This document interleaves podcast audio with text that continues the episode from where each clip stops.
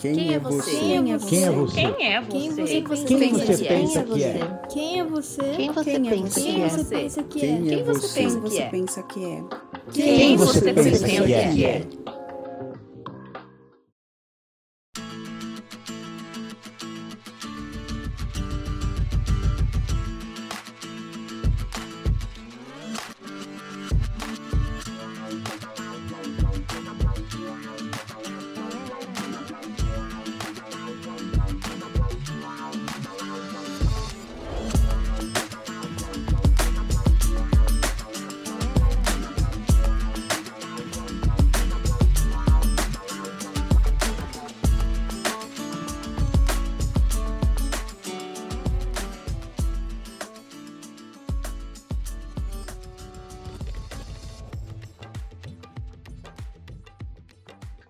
Fala aí, pessoas! Eu sou o Ricardo e esse é mais um episódio do Quem Você Pensa Que É, um podcast de personalidade. E vejam só vocês que audácia, um podcast com inclinações filosóficas. Olha o absurdo. então, a você, amiguinho, que clicou lá no seu agregador, é, no nosso podcast, pensando com esse nome, esse é um podcast de fofoca, de barraco, de tiro, porrada e bomba. Então, infelizmente, eu vou ter que começar esse episódio citando para você esse grande filósofo contemporâneo, Rogerinho do Ingá. Achou errado, otário. Brincadeira. A ideia desse podcast aqui é investigar sobre as nossas influências, sobre o que forma a nossa personalidade, sobre é, o que faz a gente ser do jeito que a gente é. E eu tenho procurado, é, com essa investigação, cara, tipo, como, como eu posso explicar melhor? Tenho, tenho procurado com essa investigação entender sobre as minhas escolhas, sobre as influências, sobre é, o que sou eu de verdade decidindo, escolhendo e o que pode ser outra pessoa escolhendo por mim ou coisas do gênero, sabe? Sobre entender realmente é, aquilo que faz a nossa essência, né? E hoje, cara, eu vou ter uma conversa muito da hora com um cara que para mim já é família.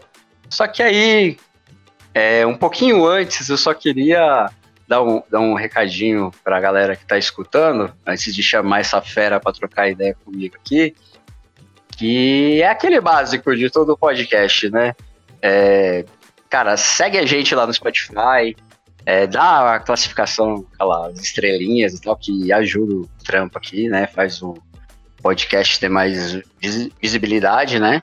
Lá no Spotify tem a opção de você é, deixar já, deixar já tipo pré-agendado para baixar o episódio assim que ele sair. Ou se você clicar naquele sininho, ele vai avisar para vocês cada, cada vez que eu soltar um episódio novo, né, para você baixar, né? E para quem não, não é usuário do Spotify, é, o quem você pensa que é tá em vários agregadores aí, cara. Você acha a gente no Google Podcast, no Amazon, uh, no Apple Podcast. E tem mais uma cambada de agregador aí, o Pocket, o Radio Public, o Overcast. Tamo aí, no, em todo canto aí você tá encontrando um sinalzinho do que você pensa, né? E, cara, também nas redes sociais. É, eu queria ouvir a voz aí de quem tá ouvindo esse, é, essas investigações comigo, esse rolê, né? É, troca uma ideia com a gente. Tem, tem Twitter, tem Instagram, tem até aquele Threads que é novo, né? Tô aí na, na onda. é, aparece lá, fala o que achou, tá? troca uma ideia pra gente saber, pra ter até um, direcionamento, tá legal, não tá? Né? Tipo, pode melhorar no quê? Ou, sei lá, sugestões e tal. Mas vamos voltar aí para essa conversa com esse cara que, como eu já tinha dito, tá na caminhada comigo já faz muito tempo. Para mim já é família já. já, já passou do desse patamar do amigo, né? Ele tá comigo nesse rolê de podcast desde o começo, né, Belzão? Fala aí. Ô, Desde a- velho. né? Desde a- o podcast da igreja, passamos pelo instante, passamos pelo seu aí, que eu apareci já umas duas vezes também. É. Estamos aí nesse rolê uma cara já, né? Salve, salve, Ricardão, salve, salve, pessoas, todo mundo que tá aí assistindo a gente, ouvindo, na verdade, eu tenho, eu tenho um costume de falar assistindo, que eu também tenho um podcast, né, o Gueto Cast, o nosso, e aí que você já participou aí duas vezes, já uma vez de co-host, uma vez também dando as suas impressões do mundo, né, Sim. e, porra, meu irmão, uma honra, velho, tá aqui, uma honra. Exatamente, a gente começou isso aí já mais de. Eu não, não vou conseguir lembrar ano, mas nem pode falar muito negócio de ano, senão vai, de- É, vai denunciar a nossa idade, né? Mas é, é um Então. tempo muito atrás aí, a gente começou com essa parada aí, estamos cá, nós novamente Sim. aqui. Obrigado pelo convite, irmão. Uma satisfação, uma honra, e é isso aí. Bora bater uma ideia, bora trocar e vamos ver o que vai rolar. É, eu prevejo muita diversão, como sempre é quando a gente troca ideia, né? Um Sem dúvida nenhuma. é, né? eu só espero não que seja bom para as pessoas o tanto quanto é para nós, né? Porque a gente Sim, sempre sai sim. melhor nos papos e acredito que possa agregar na vida dos outros também. É, pode crer. Mas eu acho, cara, que hoje é o dia. Eu, eu lembro que você falou é, a última vez que a gente trocou a ideia sobre o, sobre o, o quem você pensa, que você falou que queria, tipo, uma viajada mais assim, um rolê filosófico, né? Que você achou que ia ter é, pelo, pela ideia que eu tinha te passado, né, do, do podcast. Então eu acho que hoje esse, esse é o dia, né, mano? Vamos, vamos viajar hoje, então, né? É a hora, sem dúvida. Né, não? Não sei se eu Sem dúvida apresentei devidamente. Esse é o Gabriel, o grande conhecido como Belzão, né? Acho que eu É não, isso aí. Acho que eu não chamei devidamente, né, mano? Mas, mas é isso aí, mano. Vamos nessa então. Satisfação, irmão. Vamos começar. Qual que é a parada? Manda a braba aí que a gente tá aqui para poder desenrolar a ideia. Pode mandar. Pode crer. Como de praxe, que você já está familiarizado, eu começo é, o, o episódio com aquelas duas perguntinhas para dar uma aquecida, sabe, no, no terreno da conversa aqui, né? É, que geralmente, às vezes, gera alguma, alguma polêmica por parte de quem é, vai responder, pega o pessoal meio desprevenido, às vezes, assim, mas eu gosto do- de- dessa ideia, dessas perguntas, porque às vezes ela fala até mais sobre a pessoa do que a- as perguntas de sempre, né? Do que o, aquelas basiconas, né? E com Sim, você não vai ser diferente, né, garotão? Então, a- as duas primeiras, acho que você está familiarizado. Ah, eu quero saber se você tem um guilty pleasure, que é a- aquela coisa que é tosca, e você sabe que é tosca, mas você gosta mesmo assim e, ah, sabe, tipo, não tem o que fazer. Eu gosto e acabou. É tosco, mas eu gosto e não tô nem aí, não posso fazer nada, né? Às Meu vezes tem irmão. pessoa que, que tem um- até uma vergonha de falar assim, puta, mano, é melhor ninguém saber que eu gosto desse rolê e tal. Mas eu tô aqui pra revelar essas paradas mesmo. Velho, eu sou um cara que tem pouca vergonha na cara, sabe? Então, eu, eu não tenho problema de, de, de gostar de coisas é, esquisitas, assim, né? E eu vou começar com uma coisa assim, cara. Eu, eu tenho dois artistas que eu acho assim que são incríveis, que eu curto mesmo. é, que é Maguinho do, do Piauí, Maguinho do Piauí e Manuel Gomes. O da O caneta azul. Sério? Mano, eu não sei, mas o que, que é, é- tão tosco que me que me que me que me, me atrai, que me entrete, cara. É bagulho louco. Eu não sei explicar. mas eu ouço, tem aquele, meu, aquele eu, eu vejo todo todo é, meme que ele faz, eu me divirto, eu acho engraçado, eu acho espontâneo, cara. Sei lá. Parece loucura, as músicas dele, assim, é, é tosca, não pela qualidade, pela, pela, Aham. é, esperteza, pela qualidade musical da letra. Não, mas é, sei lá, cara, por alguma coisa que eu, que eu não sei, mas me impacta. E, e eu até falei assim, eu até fiquei pensando sobre isso, cara. Por que, que esses caras fazem tanto sucesso sendo tão tosco como são, né, cara?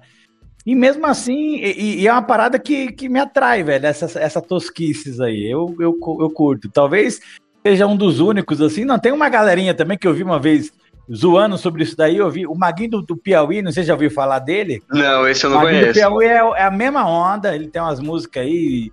Deus fez as asas, fez não sei. E é, é assim, ele faz um clipe totalmente zoado, tem mais de não sei 5 milhões de música também. Tudo no mesmo Caraca. nível do, do Manuel Gomes, entendeu? Esses caras Aham. bem. Compositor é, outside, esses aí. Mano. cara, que da hora. Mas eu acho que aí, cara, tem uma parada que é DNA do brasileiro, não é não? Porque não é só você, mano. Isso é uma. É tipo.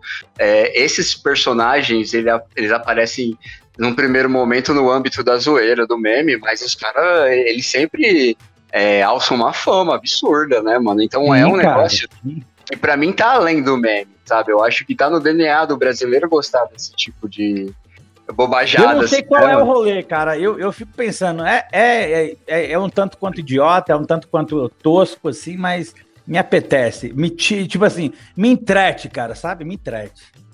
Aham. Bagulho louco. Eu- Eu acho que esse é muito o rolê desse Guilty Pleasure. Pelo que eu tenho ouvido aqui nesses últimos episódios, né?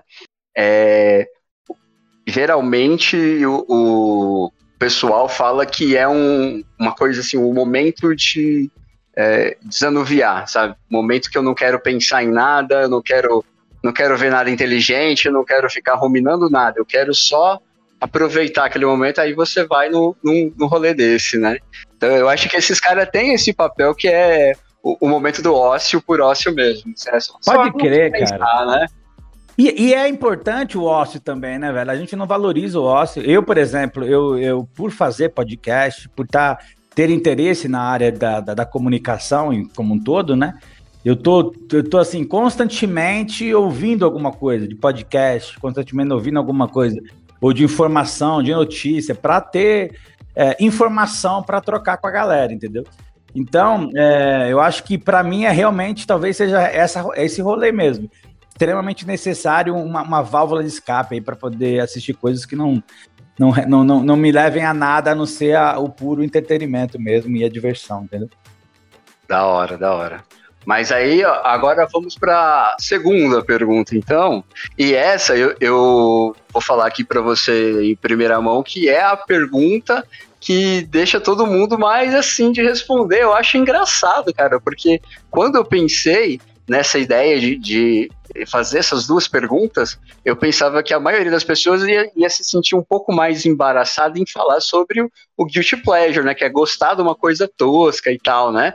Mas na verdade o pessoal fica meio assim, quase sempre nessa segunda, que é o oposto da primeira, que eu quero perguntar é sobre é, coisas que todo mundo acha o hype, sabe? A melhor coisa do mundo, sim. Tá todo mundo adorando e você simplesmente não suporta, tá ligado? É aquela coisa que. E eu acho que é por isso até que o pessoal fica meio assim de responder. Cancelamento, né? É, parece que é o momento que você vai contra a geral, tá ligado? Mas é um negócio que é pra falar sobre você mesmo. Você falar, mano, eu não, não tô nesse rolê, né? Por mais que vocês achem o máximo, eu não tô, né? E eu queria saber se você tem uma dessa pra compartilhar com a gente aí. Ô, mano, lógico, sempre temos, né, cara? Aí sim. E eu acho que esse medo, esse medo do, do, do cancelamento, cara, é uma parada muito nova, assim, dos nossos tempos, né? Antigamente, até pro, pro- pelo eco ser muito menor, é, a amplificação da nossa voz ser muito menor, não tinha esse muito problema, né? De se opor à galera, né? Mas hoje você se opondo, naturalmente vem uma galera em cima de você. Como não? Você tá maluco? Para com isso e tal. Não, é, não pode. É impossível, enfim. Mas, mano, eu, eu, eu não me ligo, cara, nessas paradas que eu acho que sempre tá muito no hype. A gente já, já tá, no, acho que na vigésima tanta é, é, edição. Esse negócio de Big Brother, de Ah, tá, pode re- crer. reality show, reality show Em geral. em geral. É. Eu, eu até assisti os primeiros ali, por curiosidade e tal. E aí eu me lembro que uma vez eu consegui um, um esquema para ter para assistir aqueles aqueles da que você tem tipo pay-per-view, né, que você pode ficar assistindo Aham. o dia todo e tal. E aí eu percebi, cara, o quão na minha opinião, óbvio, né, o quão fútil é para mim, entendeu, cara? Ver aquele rolê, a galera tipo assim, só vivendo e tal, sob uma pressão do caramba, sob uma parada, então é uma parada que não me apetece mesmo, cara. Então, de lá pra cá foram não sei quantos anos aí que eu não, não, me, não me interesso. E parece que tá cada vez ampliando mais. Tanto tá no hype que cada hora aparece um novo, né? Então, na TV aberta aí eu acho que tem uns 4, 5, 6, sei lá. É. É, não, Mas e não- virou. E virou, tipo, uma criatura, né? Porque ramificou pra várias coisas, né? Tem, tipo, começou com essa ideia que é só o, o pessoal só vivendo ali confinado, mas aí você vai ver, e, e eu vi esses dias até um cara que, que, que é influencer aí, sabe? Do, do meio nerd e tal, falando que ele curte uns realities que eles são, tipo, aqueles de habilidades, tá ligado? Tem muito na Netflix, tipo, é, tem reality de soprador de vidro, mano. Que é aqueles caras que faz os formatos vidro nos, né, tipo, taça, bababá, estátua, coisa do gênero. Diz que tem um, um reality do cara que é o melhor disso daí. Tem o reality dos caras que é os, os, os bambambam do bolo, né? Tipo, os caras fazem o melhor bolo e coisa do Tem, tem. ramificou, sabe, criou vida própria o negócio, ele ramificou pra N lugares, né? Eu, na verdade, não assisti nenhum. Nenhum também, tô na mesma pegada que você, tá ligado? Não- eu não, não tenho o, o pique de acompanhar por- Porque eu, eu acho que a mesma opinião que, que você deve ter, é, pra mim é superficial, sabe? Pra mim é, é- tem, um, tem um lance de roteiro ali, sabe? Tipo, mesmo que não seja um roteiro é, literalmente que o pessoal tá ali é, reproduzindo falas, mas pra mim é um negócio assim manipulável, sabe? Dá pra a, a emissora é, colocar, se você for parar pra pensar que a maioria das pessoas assistem só aquele resumão da noite. é, cara, nesse resumão dá pra, pra emissora já colocar quem ela quer que ganhe, quem ela quer que perca, quem ela quer de vilão, né? Ela já consegue, tipo, é, criar toda uma historinha ali pra manipular quem tá assistindo, né? E deve rolar muito aqueles nos bastidores, aquelas vozes lá, né, mano? Ô, ô, isso aqui, aquilo outro, aquelas orientações ali. Mesmo que não seja, porra, total para deixar o cara engessado, mas vai, vai conduzindo a parada para um caminho que é de interesse da, da, da, da emissora passar para ganhar audiência, entendeu? Então, mano, é um rolê que, é, é, que apesar de estar em alta, né, e parece que, que até pelo isso que você falou, que tem vários modelos hoje, é, não me apetece, cara, não me apetece. Talvez esses outros que, que são mais profissional, de profissional no sentido de, de habilidades profissionais, talvez eu, eu, eu não me importe, não, não teria problema em assistir tal. Mas esse de, de- só de viver, tá ligado? De viver e fazer, andar e tal, e eu acho que é, é um pouquinho de, de é, futilidade demais pra minha cabeça, entendeu? E olha com o cara que falou que gosta de Maguinho do, do Piauí e de coisa, né? Enfim. Nós somos complexos assim mesmo, né, cara? Sim, né? E tem todo o lance do contraditório, né, mano? Por... O ser humano é contraditório por natureza, né, velho? sem dúvida nenhuma. Cara, isso é, isso é. É por isso que eu gosto dessas, dessas perguntas, cara. Porque assim, é, às vezes é. A pessoa até mostra uma coisa que de repente ela não mostraria, assim, né? Tipo, numa pergunta basicona, não nessas que geralmente todo mundo faz. Assim, eu Sim. gosto de pegar no pulo mesmo, assim, tá ligado? Ah, é. E você sabe, mano, que a incoerência, a incerteza, o pecado é uma coisa que me apetece hoje. Eu, eu acho que eu fiquei mais. O tempo me trouxe uma, uma, uma, uma sinceridade maior, sabe, cara? Uma vida mais transparente, no sentido de, cara, é isso aí mesmo, velho. Eu lembro até que esses dias eu vi um meme, e eu até falei no meu podcast. Eu vi um meme, achei fantástico. Falei, mano, esse negócio de falar mal na frente das pessoas tá errado. Ele falou assim: Aham. falar mal é por trás, mano, porque não tem constrangimento. Imagina o constrangimento, falar mal da pessoa na frente da pessoa. Vamos parar Então. É pra falar mal, é, é pra falar por É. trás. é por trás. Ah, muito bom. Eu nunca falo mal de ninguém. Eu nunca, eu nunca tenho inveja de ninguém. Eu nunca, não, o quê, cara? Que isso? É, né? Então tem, tem muito na, na internet é, essa ideia. Eu acho que hoje está até ficando um pouco ultrapassada, mas tem muito essa ideia de você ser ah, o, o lírio do campo na internet. Você é perfeito, né? Você não tem erro nenhum, você não fala mal, né? Você só, só faz coisa boa, você é saudável, tua vida é perfeita na internet, né? Então, E aquela, aquela história, quem conhece a pessoa do lado fala, nossa, cara, pelo não amor. engana ninguém, né? Sabe que tem uma música de Paulinho Mosca e Zé Dunga que eu gosto pra caramba, cara, que fala assim: A alegria do pecado às vezes toma conta de mim e é tão bom não ser divino. Olha que bagulho louco, cara. E é isso aí, cara. Sobre nós não tem que ter essa pressão da divindade, da santidade. Somos o que somos, meu irmão.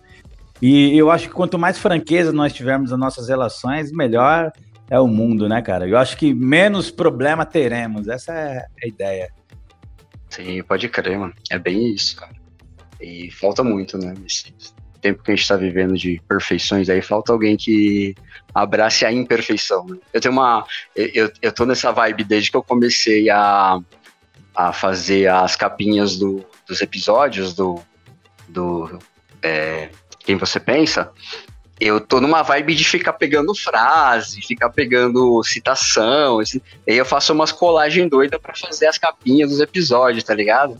E tem umas duas que eu achei maravilhosas que eu, eu volta e meia aparece numa dessas colagens minha, que é, é, existe tanta beleza na, na sua imperfeição. É, tá, essa frase eu achei máximo. Tá em inglês essa daí, mas é. Eu achei o máximo. Existe tanta beleza na tua imperfeição. E tem uma outra que era tipo. É, cara, é im- imperfeito não é. Como é que é? Não é errado. É um negócio assim, tipo. Alguma coisa desse aqui é que tem muito a ver com esse rolê de. de cara, a- abraçar a, a, a imperfeição, né? Sabe? Sair com esse rolê de perfe, perfeito, caramba, mano. Que é, é humano e é, e é tipo Né? assim, humano no cerne mesmo. Sem dúvida. Ne- Nessa mesma música, tem, na, parte, na, na parte ele faz uma crítica, né? Fala assim: ó, quem se diz muito perfeito, na certa encontrou um jeito insosso para não ser de carne e osso. Olha Olha que da hora. Da hora essa música, hein, mano. É, da hora. Não tinha né, ouvido, não, mas já curti, viu, mano? mano? Mano, é muito louca, cara. Muito louca, muito louca. E acho que é isso aí, meu irmão. Essa é, é, é a parada mesmo. A gente é complexo, a gente é, é incoerente. E tá tudo certo, velho. E tá tudo certo. É, o, que não dá, o que não dá é pra fazer pose, bancar de, de, de santinho, de perfeito, porque isso estamos longe. Sim. Não, e é aquela, né? Uma hora a casa cai, né? Você, você pagando de perfeito, uma hora alguém vai falar aqui, ó, é perfeito? E o que, que é isso aqui então, né? tipo Então. assim, né? Eu não sei se é São Tomás de Aquino ou se é, ou se é, é Santo Agostinho, mas aquele lance de que nada do que é humano me assusta, eu acho que é um pouquinho disso hoje, entendeu? Então nada do que é humano me assusta mais. Então é isso aí, cara. O humano é capaz de fazer coisas esquisitas. Sim, sim. Pra caramba.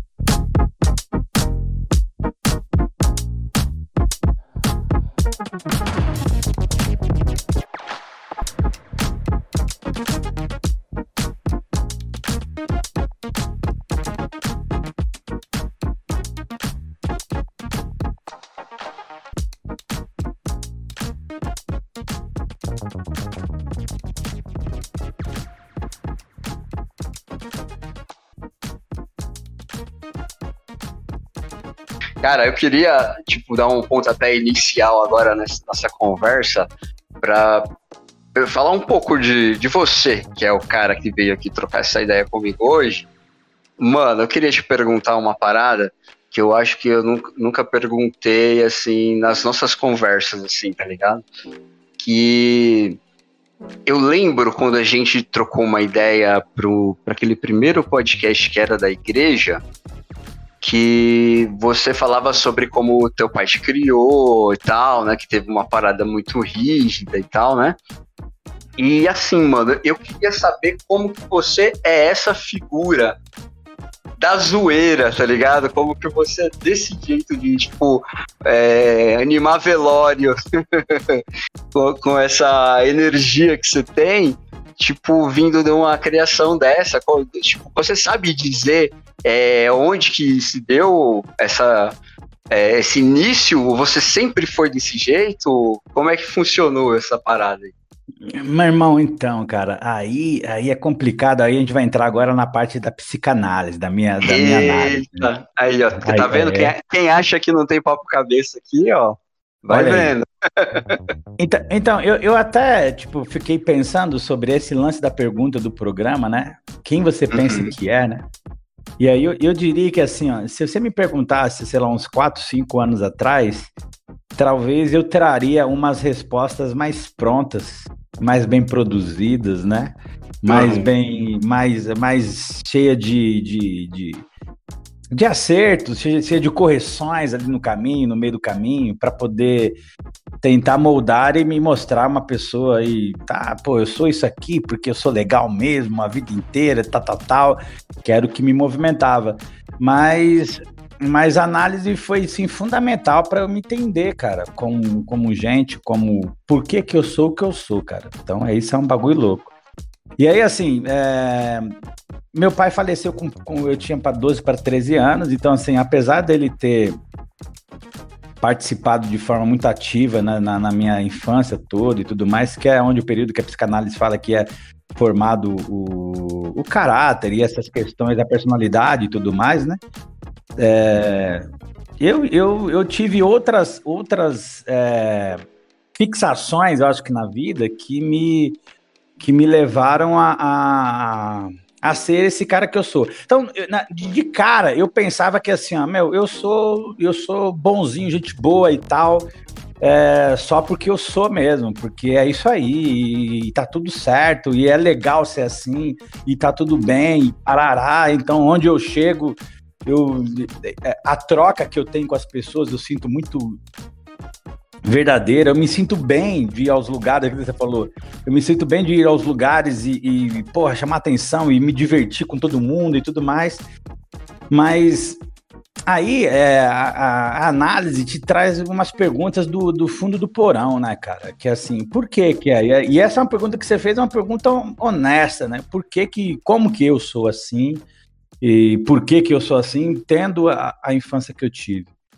É, e aí meu pai faleceu, eu, eu, eu sou o, o, mais novo de três irmãos, e, e tinha como, como exemplo, como é,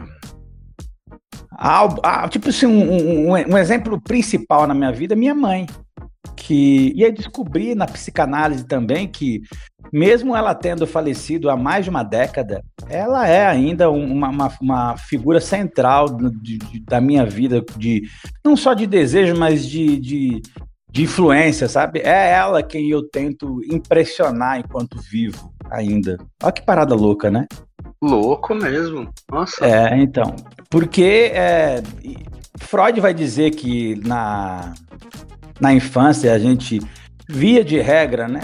Costuma ter a, os homens costuma ter a, a, a fixação na mãe por, pela questão do, do, outro e tal e a disputa com o pai. E, e eu sou o, último de três irmãos, então assim eu, eu tinha que de alguma forma também uma disputa entre esses com três irmãos para ser é para ser isso aí. E aí eu tenho essa característica, cara, para ter, eu, eu, assim, é lógico que a gente quando faz análise, é aquilo que eu falei para você, né? A gente nunca tá é, nunca sabe. É, quando a gente começa, tudo aquilo que a gente começa a estudar, a gente percebe que vai ficando cada vez mais ignorante, né? Essa é a merda. Até não conhecer nada, você sabe tudo do que você se propõe, a, que você acha que vai, vai estudar. Aí quando você começa a pisar no, no, no, ambiente, aí você vê a imensidão que é a parada e o quão distante você está de compreender qualquer coisa. Então eu acho que passa por isso.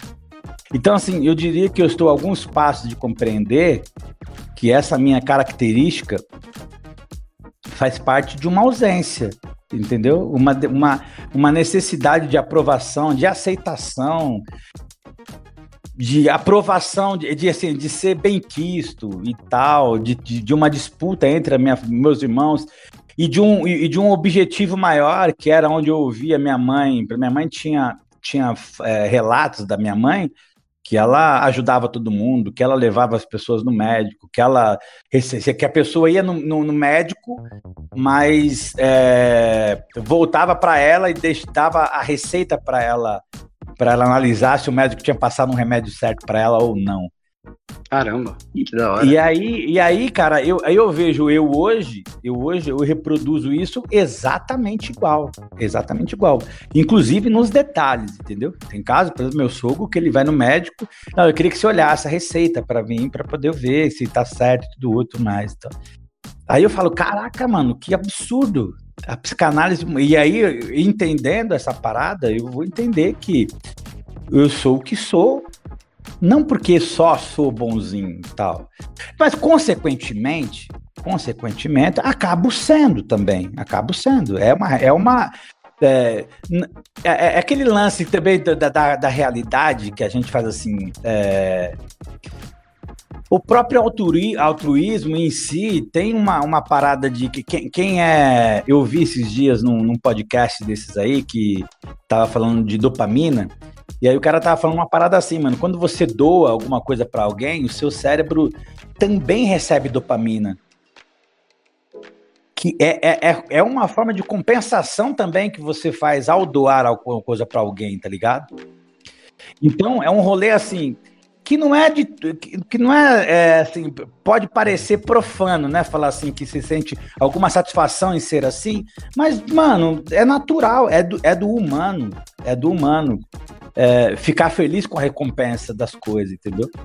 E aí eu, eu me sinto assim meio que que nesse tendo a necessidade de, de ter esse, esse retorno, e aí, por consequência, eu acabo é, solicitando ele com o meu jeito de ser, tá ligado? Acho que é uma parada mais ou menos assim.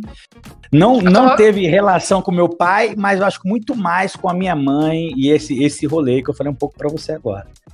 É, eu, eu, sugeri o seu pai porque eu, eu pensei assim que, que poderia de repente ser tipo uma, um dispositivo para lidar com, com é, uma criação com a criação autoritária, né? Igual você tinha dito e tal, né? Mas é, a gente nunca sabe de onde vem esse rolê da personalidade. Isso que é, que é da hora, cara. Que, que dá material para esse podcast aqui. Não dá para saber de onde vem, cara. Daí você, você acha, como você falou, que é, a gente pensa que sabe de tudo, é muito isso. Você acha que, ah, cara, é, se aconteceu isso na, na, família dele, só pode ser isso. E às vezes não, é outra coisa totalmente diferente, né? E no meio do caminho, velho, às vezes a gente muda de opinião com relação a isso, porque a, a vida é esse dinamismo mesmo, né, cara? Uhum. Então, uma hora você tá viajando desse jeito, aí outra hora você toma outras atitudes e segue outros caminhos. E aí você vê que, pô, tá, esse rolê tinha até um pouquinho a ver, mas não é, não é isso. É, é talvez um pouco disso, e também não é sempre uma coisa ou outra. Às vezes é uma, uma, uma conjunção de coisas, né? Eu lembro que, assim, ó, na, na minha adolescência, na minha pré-adolescência, nos 12 anos para 13 anos, eu era um cara super pacato ficava em casa. Na escola, por exemplo, eu não tinha um lugar de, de, de destaque, não era um cara protagonista, era um cara quieto, muito assim, discretíssimo mesmo, mesmo.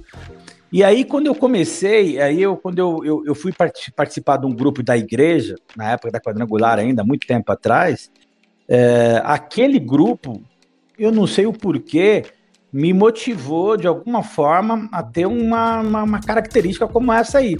A partir dali eu comecei a despertar essa parada, entendeu?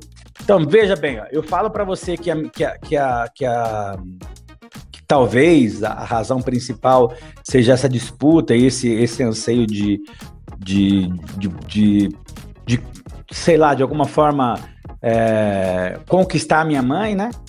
Filosoficamente falando, mas, mas eu, eu, eu vim despertar diretamente isso nesse grupo da igreja, que é um grupo onde a gente fazia uma zoeira da hora e, e eu fazia parte, eu não sei de que jeito, mas eu passei a fazer parte desse, de- dessa cúpula do grupo aí, e aí, a partir daí, eu acho que eu gostei do, do resultado.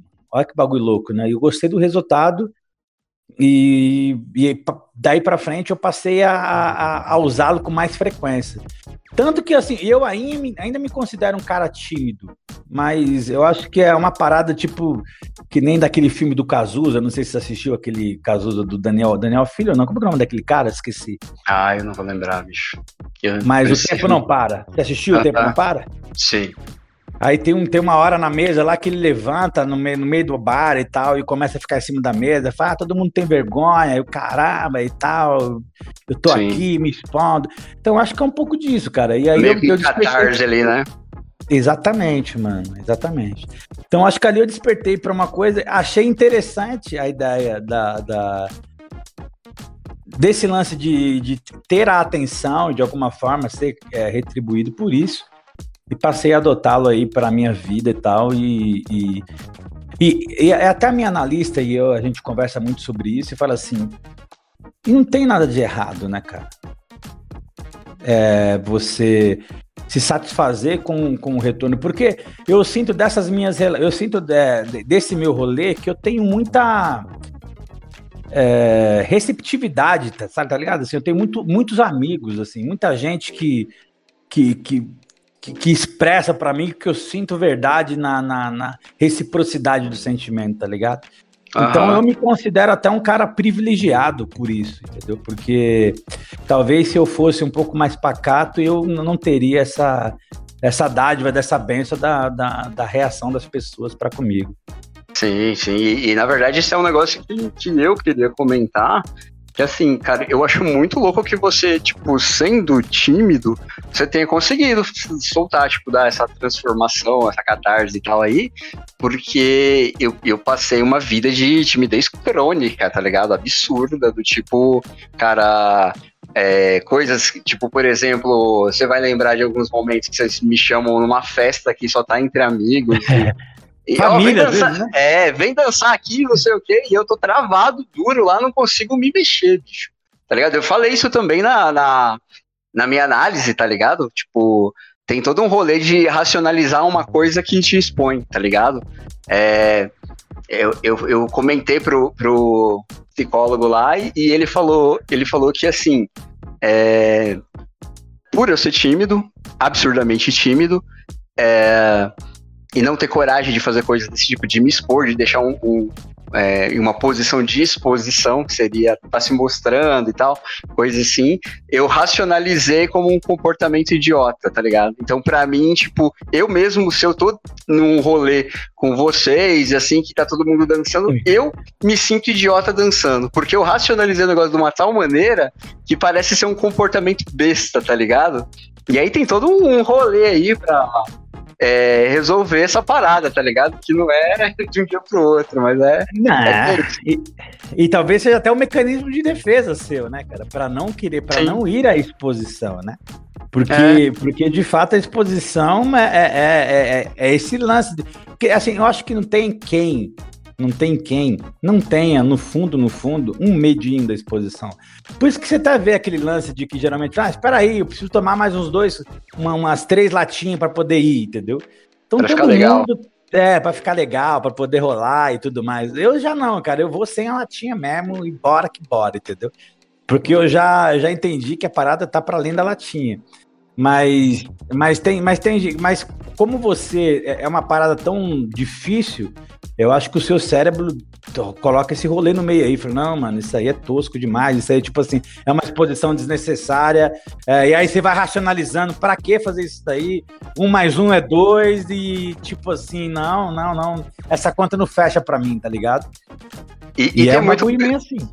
E tem muito um rolê de insegurança também, né? Porque é, é tipo assim, independente do, do- do- ho- Hoje, por exemplo, se- eu tô em um rolê com vocês, que é a, que é família e tal, e, e eu sei que não teria nenhum julgamento, mas. No inconsciente tem esse rolê do tipo, cara, você vai fazer essa parada, alguém vai, alguém vai te julgar. do Tipo, mano, ó, ridícula essa parada aí, cara. ô, não sabe fazer, não faz, coisas do É gênero. sabe? lógico, é Mesmo lógico. sabendo que não vai rolar, mano. É louco isso. É, não, mas a gente tem, cara. A gente. É, o cérebro da gente é um bagulho louco, né, cara? E aí eu vi também outro, outra vez no outro podcast a questão do, do, do da, da, da, própria psicanálise de Freud falando que a gente é muito dependente da opinião do outro, né, cara? A opinião do outro, a, é, é, a gente vê o mundo através dos olhos dos outros, né, cara? Então é por isso que rola muito essa, esse lance aí. O que que vão pensar, né, mano? Como que pode? O que que a galera vai imaginar de eu fazendo isso ou aquilo outro, mano? Então esse é um rolê, assim, pesado, que a gente volta e meia costuma cair nessa, nessa parada, né? Então, mas, mas tem uma coisa que, que eu comentei com, com um psicólogo, que assim, eu já cansei de falar, por exemplo, para Beatriz no, no, em, em um momento mais, mais no passado, é, sobre esse negócio de, de julgamento mesmo, né? Que assim, é, eu vejo na, na, na, adolescência ali, barra primeira juventude, é um, um, momento que você acha que tá todo mundo olhando para você e que é, é tipo o um momento decisivo da sua vida, sabe? É, eu acho que tem muito a ver com esse negócio. É, e eu acho que tem muito a ver com o negócio da, sabe, tipo, a formação do cérebro tá terminando quase com 25 anos, mas pode-se dizer. É, quando termina mesmo a formação total, né? Então você não tá, tipo, com o cérebro totalmente formado do jeito que deveria. Você tá no momento de tentar se achar como indivíduo, né? Então você tá no momento de é, tentar encontrar os seus pares, né? Tipo, pessoas iguais a você. Então, é, é um momento que você é, parece que o mundo tá te olhando que você não pode dar um passo em falso, que você tá condenado ao ostracismo o resto da vida, né? Eu falei bastante com a Beatriz sobre isso, em momentos que ela dava um, um tipo de, de draminha assim, no, no, eu falava, mano, não faz. É, eu falava, mano, não faz sentido, cara. Você não tá na passarela do mundo, bicho. Não, não tá todo mundo olhando para você, sabe? Cada um tá com o seu próprio problema, com, com o seu próprio defeito, sabe? Do mesmo jeito que você tá achando que não, não tá bom assim, o, as pessoas ao seu redor também estão pensando em casa a mesma coisa. Tipo, será que tá bom assim? Será que não tá? Deve ter uma meia dúzia de gato pingado que, que não tá com esse tipo de pensamento, tá ligado? Então, não faz sentido você achar que, o, que os olhos do mundo estão virados para você, tá ligado? né? Mas sim, quando é para mim, eu não consigo aplicar essa parada, tá ligado? É aquela, aquela incoerência que a gente falou no começo, então, né? Ela, ela mano. todo ser humano, né, velho? É, velho. Todo ser humano. Tá ligado? É um negócio que a gente sabe, mas que inconscientemente parece que do, no momento que você tem que aplicar, é, parece que deixa de funcionar. É, um, é absurdo isso aí. É um absurdo, cara. É um absurdo.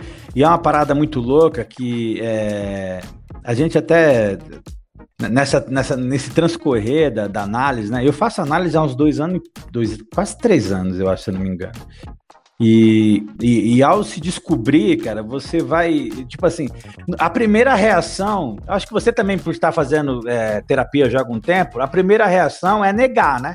Não, eu não faço isso. Não, comigo não. Não, eu tenho isso. Não, comigo não, não rola essa parada. Não, não, isso eu, eu até. Eu até oriento as pessoas para não, que não sejam assim, comigo não.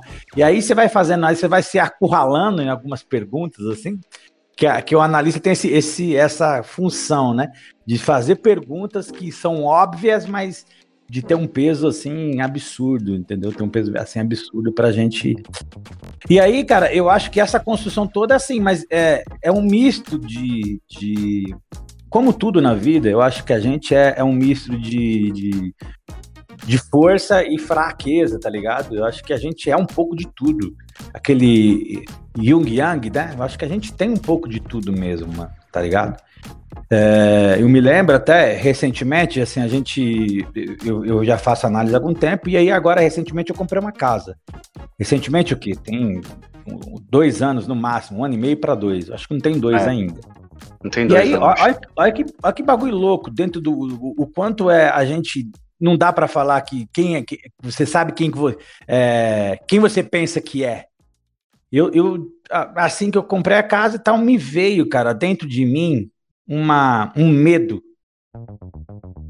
Assim, um medo inconsciente, velho. Tipo assim, as parcelas iam começar a cair e tal, tipo assim, não tinha caído nem a primeira. E aí eu comecei isso, e se, tá ligado? Dentro de mim, um bagulho meu, meu, meu. No meu cérebro, aquelas perguntas de 5 segundos. E se não der certo? E se? O que você vai fazer? E agora que você tá aqui? E o pá? E aquilo? Aquilo outro? Aquilo outro? E aquilo, cara, tava me consumindo de alguma forma. Eu falei, caramba, mano, que. E eu não conseguia, tipo, achar caminhos para me livrar dessa angústia. Uma, não era uma angústia, assim, avassaladora, mas era uma mini angústia. Mas tava sabe? ali espetando, né? Isso, tava ali me espetando. Era, era um medo, era, era, um medo que me, me permeava ali, sabe, na, na devagarzinho. Eu volta e meia ele, ele voltava, parece que meio desapercebido ele vinha e tudo mais. E aí, eu, eu, eu, em análise, eu trouxe esse medo, assim, meio que também inconscientizado, nem, nem era para ter trazido, eu trouxe. E aí a minha psicanalista começou a fazer umas perguntas, cara, simples assim. Deixa eu perguntar uma coisa, se você perder esse emprego, você não é capaz de fazer mais nada na vida, além do que você dessa empresa está trabalhando? É, outra pergunta, essa, você é obrigada a ficar nessa casa para sempre, terminar esse contrato, ter um contrato lá de obrigação, senão você morre se você acabar. Você, você não pode vender essa casa ou trocar ela para um, um outro lugar. Três, você. Tipo assim, foi, foi trazendo perguntas que são óbvias. Óbvias. Mas que o meu inconsciente, cara, que o meu subconsciente estava me, me amedrontando. Então, é, é, é, essa parada. E eu, com algum tempo de análise, eu percebo que a gente realmente oscila. E se perguntar para mim quem você pensa que é, hoje eu tenho mais dúvidas do que certeza de quem eu sou, cara. Essa é ah, isso é bom, hein? Mas isso é bom, né? É, me aconteceu uma parada muito parecida com isso quando eu tava no hospital, lá no, no rolê do Covid lá. Que isso aí já foi depois que. Eu, eu já falei isso com você, mas nunca falei num episódio, então. Não, até a hora. É, é, depois que eu já tinha desentubado, né? Que eu tava lá esperando pra é, recuperar, tipo, é, respirar sem, sem aqueles respiradores e tal. É, que aí era gradual, ia diminuindo conforme eu ia melhorando, né? O, no lance dos litros de oxigênio e tal, né? Mas assim, no final, quando tava faltando aí, talvez menos de uma semana para eu ir embora, eu comecei a ter uns ataques de ansiedade absurdo, de soar, do coração acelerar e ficar, tipo, ruim mesmo, sabe?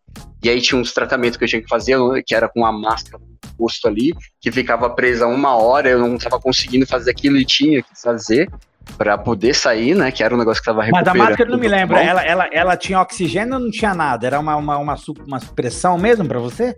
Não, ela tinha oxigênio, era uma maquininha ligada na máscara e ela ficava soltando, tipo, no ritmo de uma respiração, assim, né?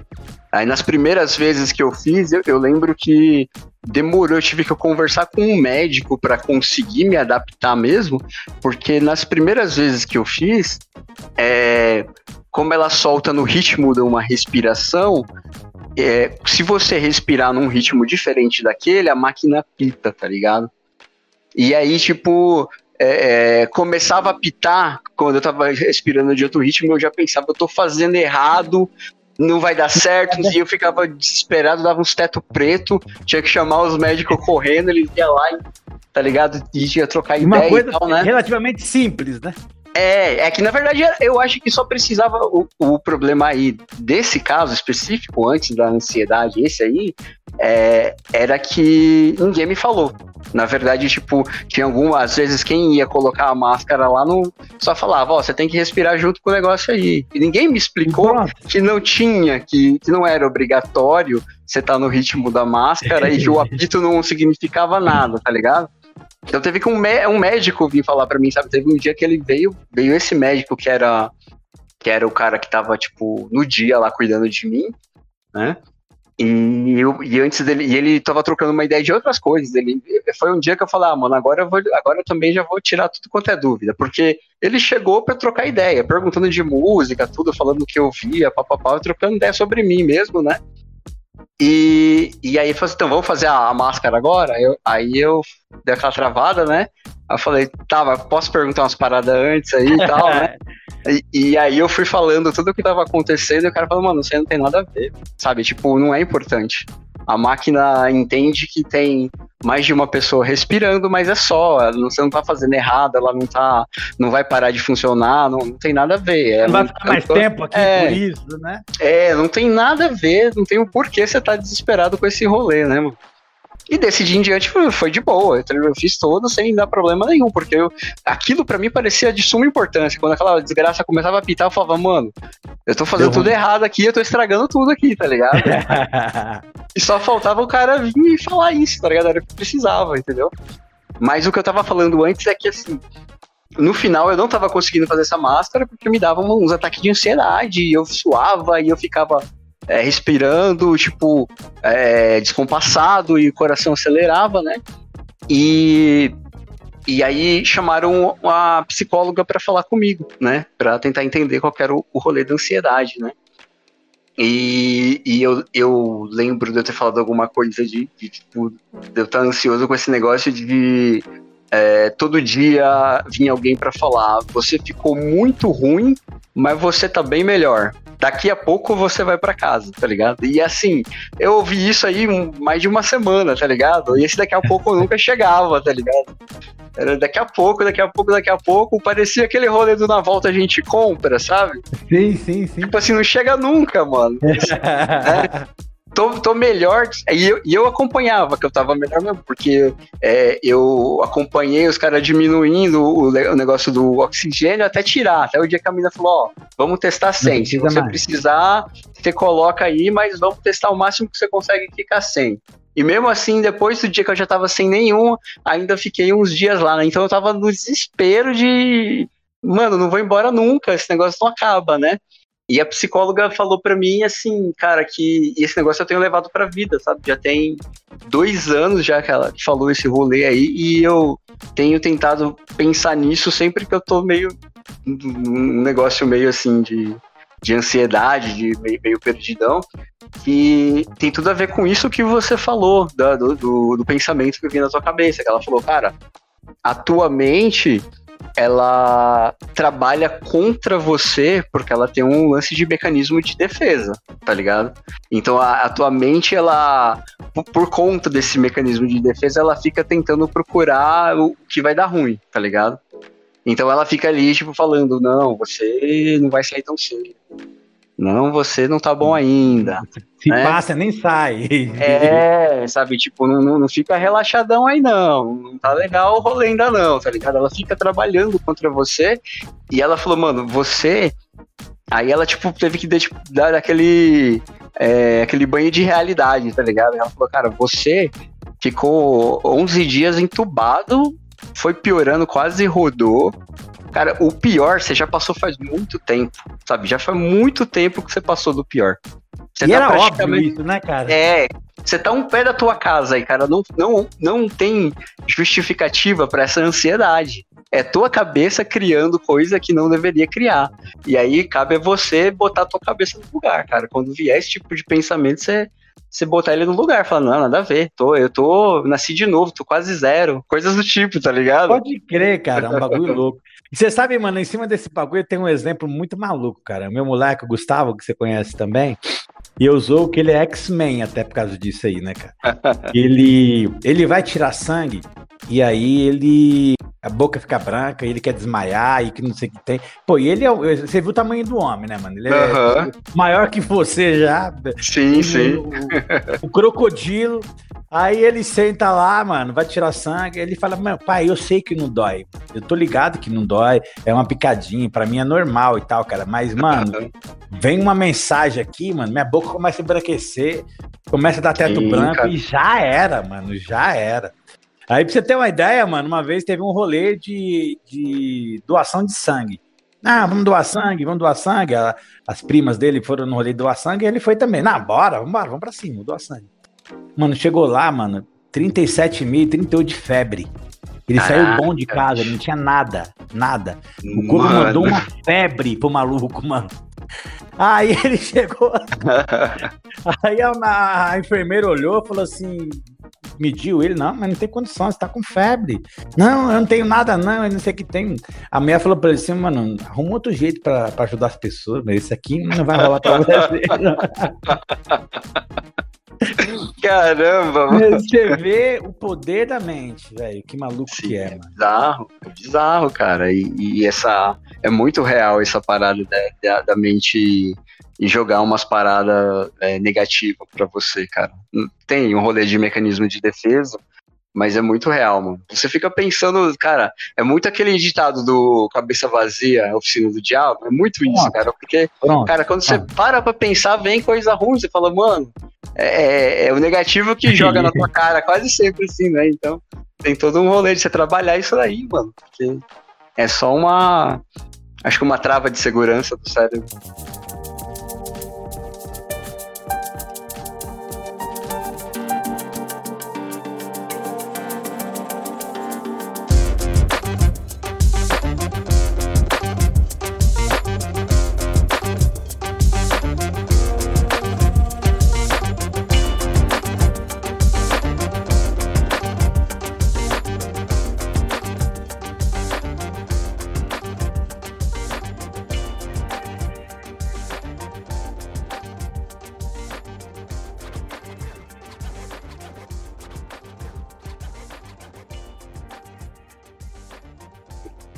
Pois é, mano. Mas, mas então, e aí voltando àquele lance da minha história, mano, e aí eu, eu tive na igreja o meu despertar, o meu desabrochar, que eu diria, para essa personalidade que eu julgo ter hoje, né? Essa minha persona que eu sou hoje, esse, esse quem eu sou. E só que também foi uma parada meio ambígua, porque a mesma igreja que me evidente que não foi a igreja, mas o mesmo ambiente que eu estava, que eu que eu desabrochei para essa parada toda de ser um cara mais extrovertido, menos tímido, um cara que tinha um protagonismo ali, é... em dado momento já não fazia mais sentido para mim, por um monte de coisa, por vários conceitos, vários é, várias coisas que eu vinha acompanhando na vida também. Então assim, eu, eu, eu, eu por ter a infância que eu tive, por ter os pais que eu tive, por, por viver, por ter a minha história, eu tendo a ser um cara mais cético. Tá? É, E aí te- entra nos detalhes muito pequenos que eu acho que nem vale a pena, mas enfim, mas é, isso tudo, essa minha história toda me fez ser um cara mais cético. E, e esse ceticismo, cara, me, me é meio incongruente com a questão da, da religião, tá ligado? Pra Porque a caramba. religião prescinde essa ideia de você ter ah, é, fé. Fé e acreditar e, tipo assim, e a- de alguma forma até. é, sem pensar, né? A, a fé rola aquela parada que é uma coisa assim, não, não tem lógica, né? É aquela questão de Deus. Deus existe? Não, Deus não existe. Deus é fé. Então, fé é o absurdo mesmo, né? É. Deus é fé e a religião é fé. E, esse, e essa questão desse rolê da fé me, me- e, e- e a minha história sempre teve, teve um, um lance da dúvida. E a dúvida sempre é um problema, principalmente quando a gente vai falando da- de- dessas religiões, da- da- das igrejas de senso comum, né? as igrejas aí fundamentalistas, né? Você tem que cada vez mais é, é, é, largar da razão e partir para esse mundo metafísico, espiritual, né? Então eu, eu, sempre tive dificuldade desse rolê. E aí, nesse, nesse inteirinho, foi, foi me levando para uma, uma, um afastamento dessa questão religiosa, uma descrença dessa questão da religião e tal. Porque, tipo assim, eu nunca conseguia transcender a um nível que a galera transcendia. E, e, e, e- e o meu nível de ceticismo é uma parada tão grande que eu já comecei também a duvidar da, da, da- dessa, dessa, dessa ascendência que a galera ia também, tá ligado? Aí começou a entrar um monte de dúvida, e aí as incoerências que existem foram, foram me, me trazendo mais distância da parada do rolê, que me fez até um pouco mais distante por longo tempo da minha vida. Eu fiquei bem, bem longe da igreja, mas me trouxe esse, esse lance bom, cara, que eu, que eu fiquei feliz de ter, ter desabrochado dentro da igreja naquele momento. É claro que não foi a religião e nem a, a igreja, mas foi o ambiente que eu estava que me proporcionou isso. E, e aí depois eu acabei me, me deslocando, saindo da igreja, mas ficou em mim essa, esse lance. Porque eu tenho, porque de fato a gente, mano, é, é, é mais lucro do que prejuízo. Você, quanto mais amigos, você, uma vida sem amigo é uma vida difícil pra caramba, velho. Em todos É. os sentidos. É fato. Entendeu? Essa é a realidade. Ah, aí você pode até falar que não, que eu tenho, eu posso contar nas mãos, eu tenho pouco amigo. Quem tem menos, quanto menos amigos você tem, é mais difícil a caminhada. Já diria o poeta, né, mano? É impossível ser feliz sozinho, mano. Sozinho não dá, É. velho. Só fazer um adendo antes de você continuar. É, minha última sessão no, no- psicólogo girou sobre isso, cara, porque é, o, o psi- psicólogo que eu faço a terapia, ele tem muitos gostos parecidos com o meu, sabe? Em matéria de música e, por exemplo, o, negócio do Nerdcast lá, que eu já passei alguns pra você, ele também, tipo, consome direto, segue, acompanha e tal, né? E aí, eu, eu fui naquele evento no domingo lá, do Perifacom.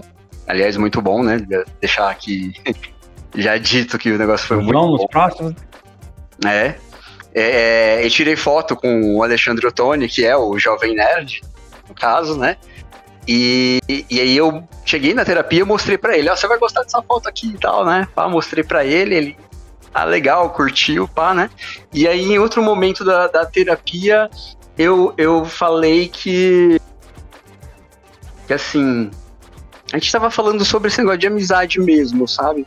E eu falei que, assim, no, é, no meu dia a dia, no trabalho, por exemplo, ah, eu tirei essas fotos com gente que eu acho o máximo, tá ligado? Que eu acho da hora. Todo mundo que eu tirei aquelas fotos que eu mostrei, eu acho o máximo, sabe? É gente que eu admiro pra caramba.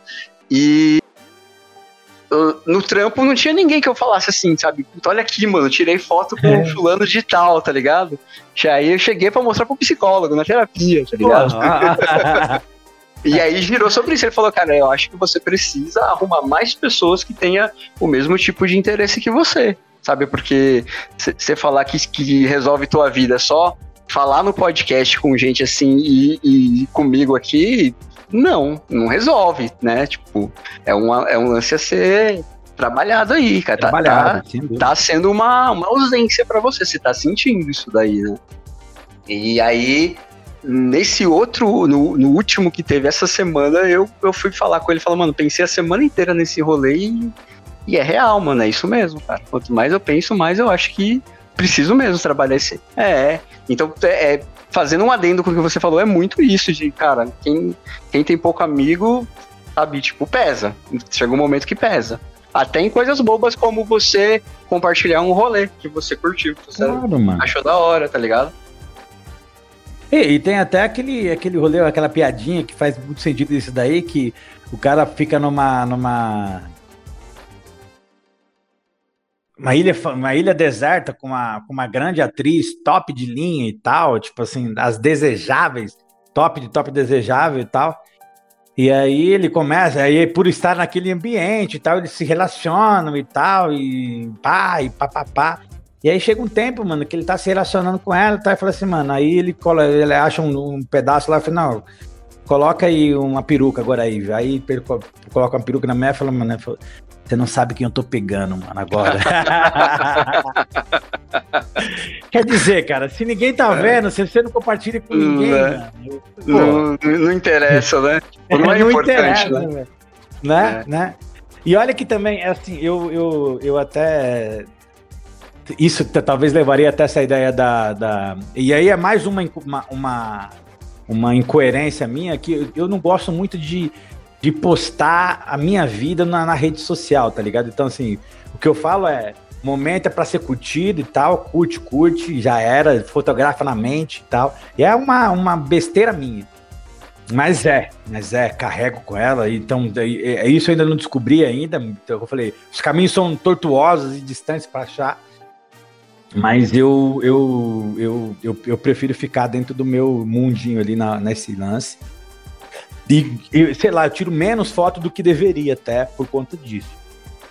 Mas aí voltando nesse rolê, e aí eu, eu, eu fui. vi- passei a viver com esse, desse modo, depois que eu descobri, depois que eu, que, eu, que eu curti esse rolê. E aí, consequentemente, fiz grandes amigos por onde andei, cara. Então, assim, eu costumo dizer que eu. sou um abençoado por, por ter essa característica, sabe? Porque só me faz bem, cara, tá ligado? Só me faz bem. Não importa que se. Ninguém, não existe assim, eu não sou santo, né? Que não, como diria é, Rita Lee. Eu não sou freira nem puta, velho. Eu sou o que eu sou, tá ligado? Não tem, não tem, não tem romantismo nenhum, tipo assim. É, sou um sou esse cara pelas minhas ausências, lógico, mas me traz, me traz bom. E não, não eu até eu, por um tempo na minha análise eu até encanei com isso, tá ligado? Tipo assim, nah, mas peraí, então, então não é assim também? Então eu não sou a última bolacha do pacote também?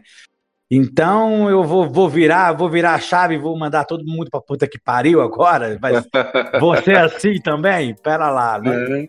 E não, não também, entendeu? Não também, também, tudo bem ser quem você é, né? tipo assim, tudo bem, é, e, e a psicanálise rola uma parada que é muito assim, cara, é, nada é certo ou errado, né, cara? Nada. Ah. Então, tudo tem que, dentro da. A ideia da psicanálise e da análise é tentar manter a coisa dentro de um equilíbrio, cara. Essa é a ideia principal, entendeu? Manter o equilíbrio quem você é, é o seu conjunto de regras, para que você não seja um robozão de que nada pode. Tipo assim, não, não pode nada. É, tem que ser assim, quadrado, e nem aquele que pode, pode tudo, tudo a todo momento, tá ligado? Então acho que é essa, esse é o rolê que eu, que eu tento fazer hoje em dia aí, de porra, tentar minimamente manter dentro de um equilíbrio. Às vezes desequilibra para cá e às vezes desequilibra para lá, mas o próprio desequilíbrio, se ele vir para cá ou para lá, ele acaba sendo um equilíbrio no final das contas, entendeu? Então, é essa mais ou menos a, a caminhada que eu, que, eu, que eu rolo. E você sabe que esse lance, mano, da, da, da psicanálise me despertou para uma parada que até eu achei incrível, mano. E aí esse é um assunto bem é, eu acho que eu devo ter falado para poucas pessoas isso daí. É, enquanto eu estava. E aí depois, para eu falar para eu falar sobre isso é importante eu falar essa transição. E aí eu fiquei sim, longos sim. anos, longos anos fora da igreja, longos anos fora da igreja. É, e aí eu, eu, eu, entrei numa jornada com o Maguzão, que eu acho que foi lá até que nós nos conhecemos, né? No primeiro momento, e depois eu, eu fiquei algum tempo lá, depois eu mudei para o interior. E aí, por ter essa cabeça mais cética, não, não, não procurei nenhum ambiente religioso lá. Tipo assim, fiquei por lá pelos dois anos e meio que eu fiquei sem frequentar, zero, longe pra caramba. E aí, depois de um tempo, eu. Eu voltei, eu voltei de lá e. E fui pro, pra, pra, pra, pro Maguzão, pro projeto Maguzão de novo. E e antes de eu ir, na verdade, para São Carlos, antes desse rolê, um pouquinho antes, teve o advento da morte da minha mãe. Que foi uma parada assim. É, definidora na minha vida também, né? Aquele lance. É, são curvas que acontecem na nossa vida que você não vai esquecer jamais. Eu, eu me lembro claramente, assim, quando, quando eu perdi meu pai, a, a, o meu maior medo na vida era perder minha mãe. Pô, se eu perder minha mãe, a, a, minha mente trabalhava assim: se eu perder minha mãe, eu tô, tô morto na vida. É melhor eu nem seguir, porque, pô, não rola, não dá. Já, já uma perda já foi demais e tal. E aí, com 23 anos, 23 é, anos que eu tinha quando minha mãe faleceu, uhum. era por aí, eu acho. Sou ruim pra caramba de data, cara. Mas eu devia, devia ter uns 23, 24 anos, ou 26 anos eu tinha. Ah, tá. Tinha 26 anos. Com 26 anos, a minha mãe, é, com 25, ela é, ficou com câncer no estômago. E aí, de lá para cá, foi um ano e pouco, um ano e meio, eu acho, mais ou menos, de luta, mano, contra um câncer no estômago. Foi pancada, luta difícil pra caramba. Os piores, né? Sim, sim. E aí ela fez cirurgia, e aí depois da cirurgia, aí assim, tipo, a cirurgia foi um sucesso. E aí você fala, pô, caramba, da hora, foi um sucesso, vai ser top daqui pra frente, tal, tal, tal. E o médico fala assim, mano, isso é só o início da luta. Aí, putz, joga aquele bote de água fria. E aí, pouco tempo, ela já tava com os tumores novamente, aí com metástase, aí com pá, uma par de bel. E aí, assim, eu sei que foram três, os quatro, os quatro, cinco últimos meses foram doloridos, cara, de, de, de, de estar com ela o tempo todo, em quarto, em hospital, sair de, de, de trabalho para o hospital, do hospital para o trabalho, de trabalho para o hospital e voltar para casa pegar uma roupa e depois esse rolê de novo e tal. E, E aí, percebendo a piora, tá ligado? A piora gradativa, rolando, tal, tal, tal. E até chegar um ponto, tipo assim, mano, que os médicos não queriam mais no hospital. Porque. E eu compreendia, né, mano? O médico é assim: o hospital serve pra tratar quem tem possibilidade de melhora. Então, quando você tá com uma pessoa que não tem possibilidade de melhora, a consulta levar é tipo assim, pô, você tá querendo trazer para nós um problema que é seu, mano? Não dá mais, velho, e tal, não rola. E aí eu me lembro nesse último dia, que é, foi, foi um dia bem emblemático, mano. Ela começou a, a, Ela tinha perdido o sentido já, porque o fígado solta uma toxina no corpo que perde completamente o sentido. E ela começou a urrar, ela começava a urrar e eu não sabia o que, que era, mano. Se era dor, o que que era. Então, tipo assim, era uma dúvida, era uma, um, um arregaço dentro de mim, eu não sabia o que fazia. E assim, mano. E aí ligava no hospital, o hospital não dá para trazer, porque não faz sentido, papapá, papapá. E eu falei, mano, quer saber, mano? Eu vou ligar no SAMU. Vou ligar pro SAMU e o SAMU vai me jogar lá dentro do, do, do hospital das clínicas, desse jeito, a minha cabeça. Viajou assim. Pra me jogar lá dentro do hospital das clínicas, quero ver ele me dispensar de lá. Eu com a minha, com a minha mãe desse jeito lá, duvido que eles vão me dispensar. Meti o louco. Só que aí, mano, eu, eu, eu fiz isso quando chegou o, o SAMU. Eu, eu, eu tava na casa do meu avô, onde ela morava, naquele período em Carapicuíba. O SAMU falou assim: Não, só que eu falei, ah, eu quero levar ela pro, pro Hospital das Clínicas lá tal. Aí falou: Não, mano, não tem esse rolê não. O SAMU, eu sou obrigado a levar ela no pronto-socorro mais próximo aqui, mano. Aí eu falei: Putz, olha o rolê. E aí, mano, o mais próximo que tinha é um pronto-socorro da Vila Dirce. Quem não conhece aqui né, da região, quem não conhece, mas é periferia total, assim. Pensa numa falta de estrutura. Divide por três, de depois pega esse por três e divide por quatro depois. É isso aí que é controlar. Caramba. E aí, mano, ela chegou, chegamos lá e tal, ela mal pra caramba, mal pra caramba, e vai. E aí a gente tinha um cuidado em casa, chegou lá, os caras faziam completamente diferente, completamente descuidado e tal. E eu falei, mano, Sim, desesperado, sim. preciso tirar ela daqui, preciso tirar ela daqui. Ela passou a noite, aí no outro dia, ela passou um dia lá e eu, assim, mano, na briga pra tentar internar ela. Não, eu preciso internar ela, preciso internar ela. E aí eu liguei, eu liguei pro, pro hospital e você passou um dia, depois no outro dia, eu ligando pro hospital, e a menina falou assim do, do convênio. Ah, pode trazer ela, consegui uma vaga pra ela aqui. Pedi tanta insistência. Uma enfermeira conseguiu uma vaga lá e falou: pode mandar, eu vou chamar a ambulância pra buscar ela aí, onde ela tá, bate o endereço e tal. E aí o médico cutucou eu assim, mano. Falei assim, mano, sua mãe descansou, velho. Na hora que ele falou isso daí, mano, me veio uma paz de dentro que assim eu não consegui sentir tristeza, eu consegui sentir alívio, cara, paz. E aí o meio que eu estava e, e aquele lance dos óculos, olha como que são as coisas. O meio que eu estava, os óculos que eu estava e dentro da religião que eu estava, do envolto daquilo tudo, eu, eu coloquei essa paz como aquela paz que excede o entendimento, entendeu? No meio da coisa, foi tipo assim, pô, talvez seja isso que eu tenha experimentado. E até por muito tempo levei, levei esse discurso adiante. E aí, depois de um tempo de análise, eu penso, per- percebo que faz mais sentido hoje o lance da minha fixação, por exemplo. Minha mãe era minha fixação e eu, eu fiz para ela, eu fiz para ela enquanto ela estava viva tudo que eu pude, entendeu? Dei para ela todo todo rolê, então, assim, assim, é- era um era um lance de, cara, não dava para fazer mais dentro da minha humanidade. Dentro do que eu sou, eu dei tudo para ela, tá ligado? Então não rolou ali nenhum resquício de arrependimento, nenhum resquício de ausência e nem nada. Foi só, tipo assim, dever cumprido. Então, pra minha psique, foi como se assim, cara, tá certo. Tá kits. Tipo, kits. rola tá kits. Não tem dor de cabeça. E aí eu fui entendendo que realmente a religião não me apetece, não me faz mais não, não me fez mais sentido, não continua não fazendo, né? Continua não fazendo. E tudo bem para quem faça, aqui não é, né? Como a gente fala, é, cada um, cada ser humano é, é um universo, cada ser humano elabora a vida de um jeito, cada ser humano tem uma história, entende a sua história, entende o mundo de um jeito. Então, é para isso que a gente sempre tem que frisar, né?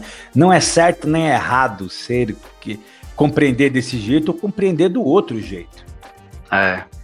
É, tem, tem, se você parar pra olhar aí é, na internet, você vê é, alguns estudos científicos que falam sobre, tipo, é, oração e fé fazerem bem para a pessoa, né, no caso.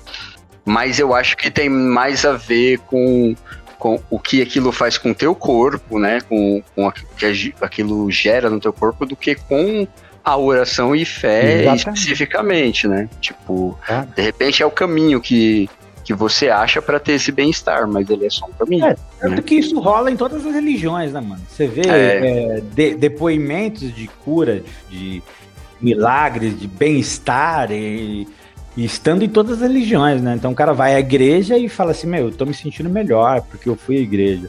O cara vai no terreiro de Umbanda e ele fala, putz, eu estou bem melhor depois que eu sei. O cara vai no, numa, um terreiro de candomblé, a mesma coisa. Vai numa numa sinagoga e vai sentir a mesma coisa, enfim. É, eu acho que está muito mais dentro do indivíduo do que a própria religião, né, em si, né? Vai mais do óculos que cada um coloca, né? É. Então, só complementando é, isso que você falou, tipo, pelo meu lado, assim, foi muito parecido com você esse rolê do ceticismo, tá ligado? Meu primeiro contato com uma igreja evangélica é porque eu tava afim das minas, tá ligado? as meninas que me arrastou pra igreja. É, é, era porque eu, que eu era afim, me arrastasse pra qualquer lugar. Se fosse pra um baile funk, eu teria ido. Tá Já tava indo, tava indo também. É, entendeu? Porque eu tava, tava doido na época, tá ligado? E, e eu tava em um momento, assim, é, eu tinha acabado o ensino médio e eu não tava ainda trabalhando. Então eu tava em um momento que eu tinha muito tempo livre e tava sentindo um, tipo de vazio por ter esse tempo todo livre, sabe? Por não ter nada depois da escola, assim, né? E, e é crucial esse lance também, né, mano? Porque você não tá trampando, rola aquele, aquela pressão de ter que estar e é, é. é, é um momento meio, meio punk também na vida. É, e, e eu tipo, eu me encontrei no, no rolê da igreja porque era um, era um complemento para essa ausência, tá ligado? tava perto da menina que eu gostava e era esse era esse complemento para essa ausência, né? Tinha um, um, o que fazer, né? Que é, eu acho que isso aí sempre foi uma questão para mim e talvez tenha a ver com, com o negócio do, do TDAH, mas é, é o, o, lance de você estar tá, tipo avulso, sem nem nada, nada, nada para fazer me incomoda, me dá um, um, meio que um vazio assim, sabe? Eu tenho esse negócio de estar tá sempre querendo, estar tá fazendo alguma parada que seja, tá ligado? Ficar só parado, parado, parado não, não me fazia bem, né? Talvez tenha a ver com, com o TDAH, né? Eu pensando é, hoje, né, que eu sei que eu tenho essa parada, né? Mas é. Na época eu, eu entendi isso como um, tipo uma melancolia, sabe? Eu, eu, eu me sentia sozinho pra caramba e, e com aquele lance meio deprê, assim, né?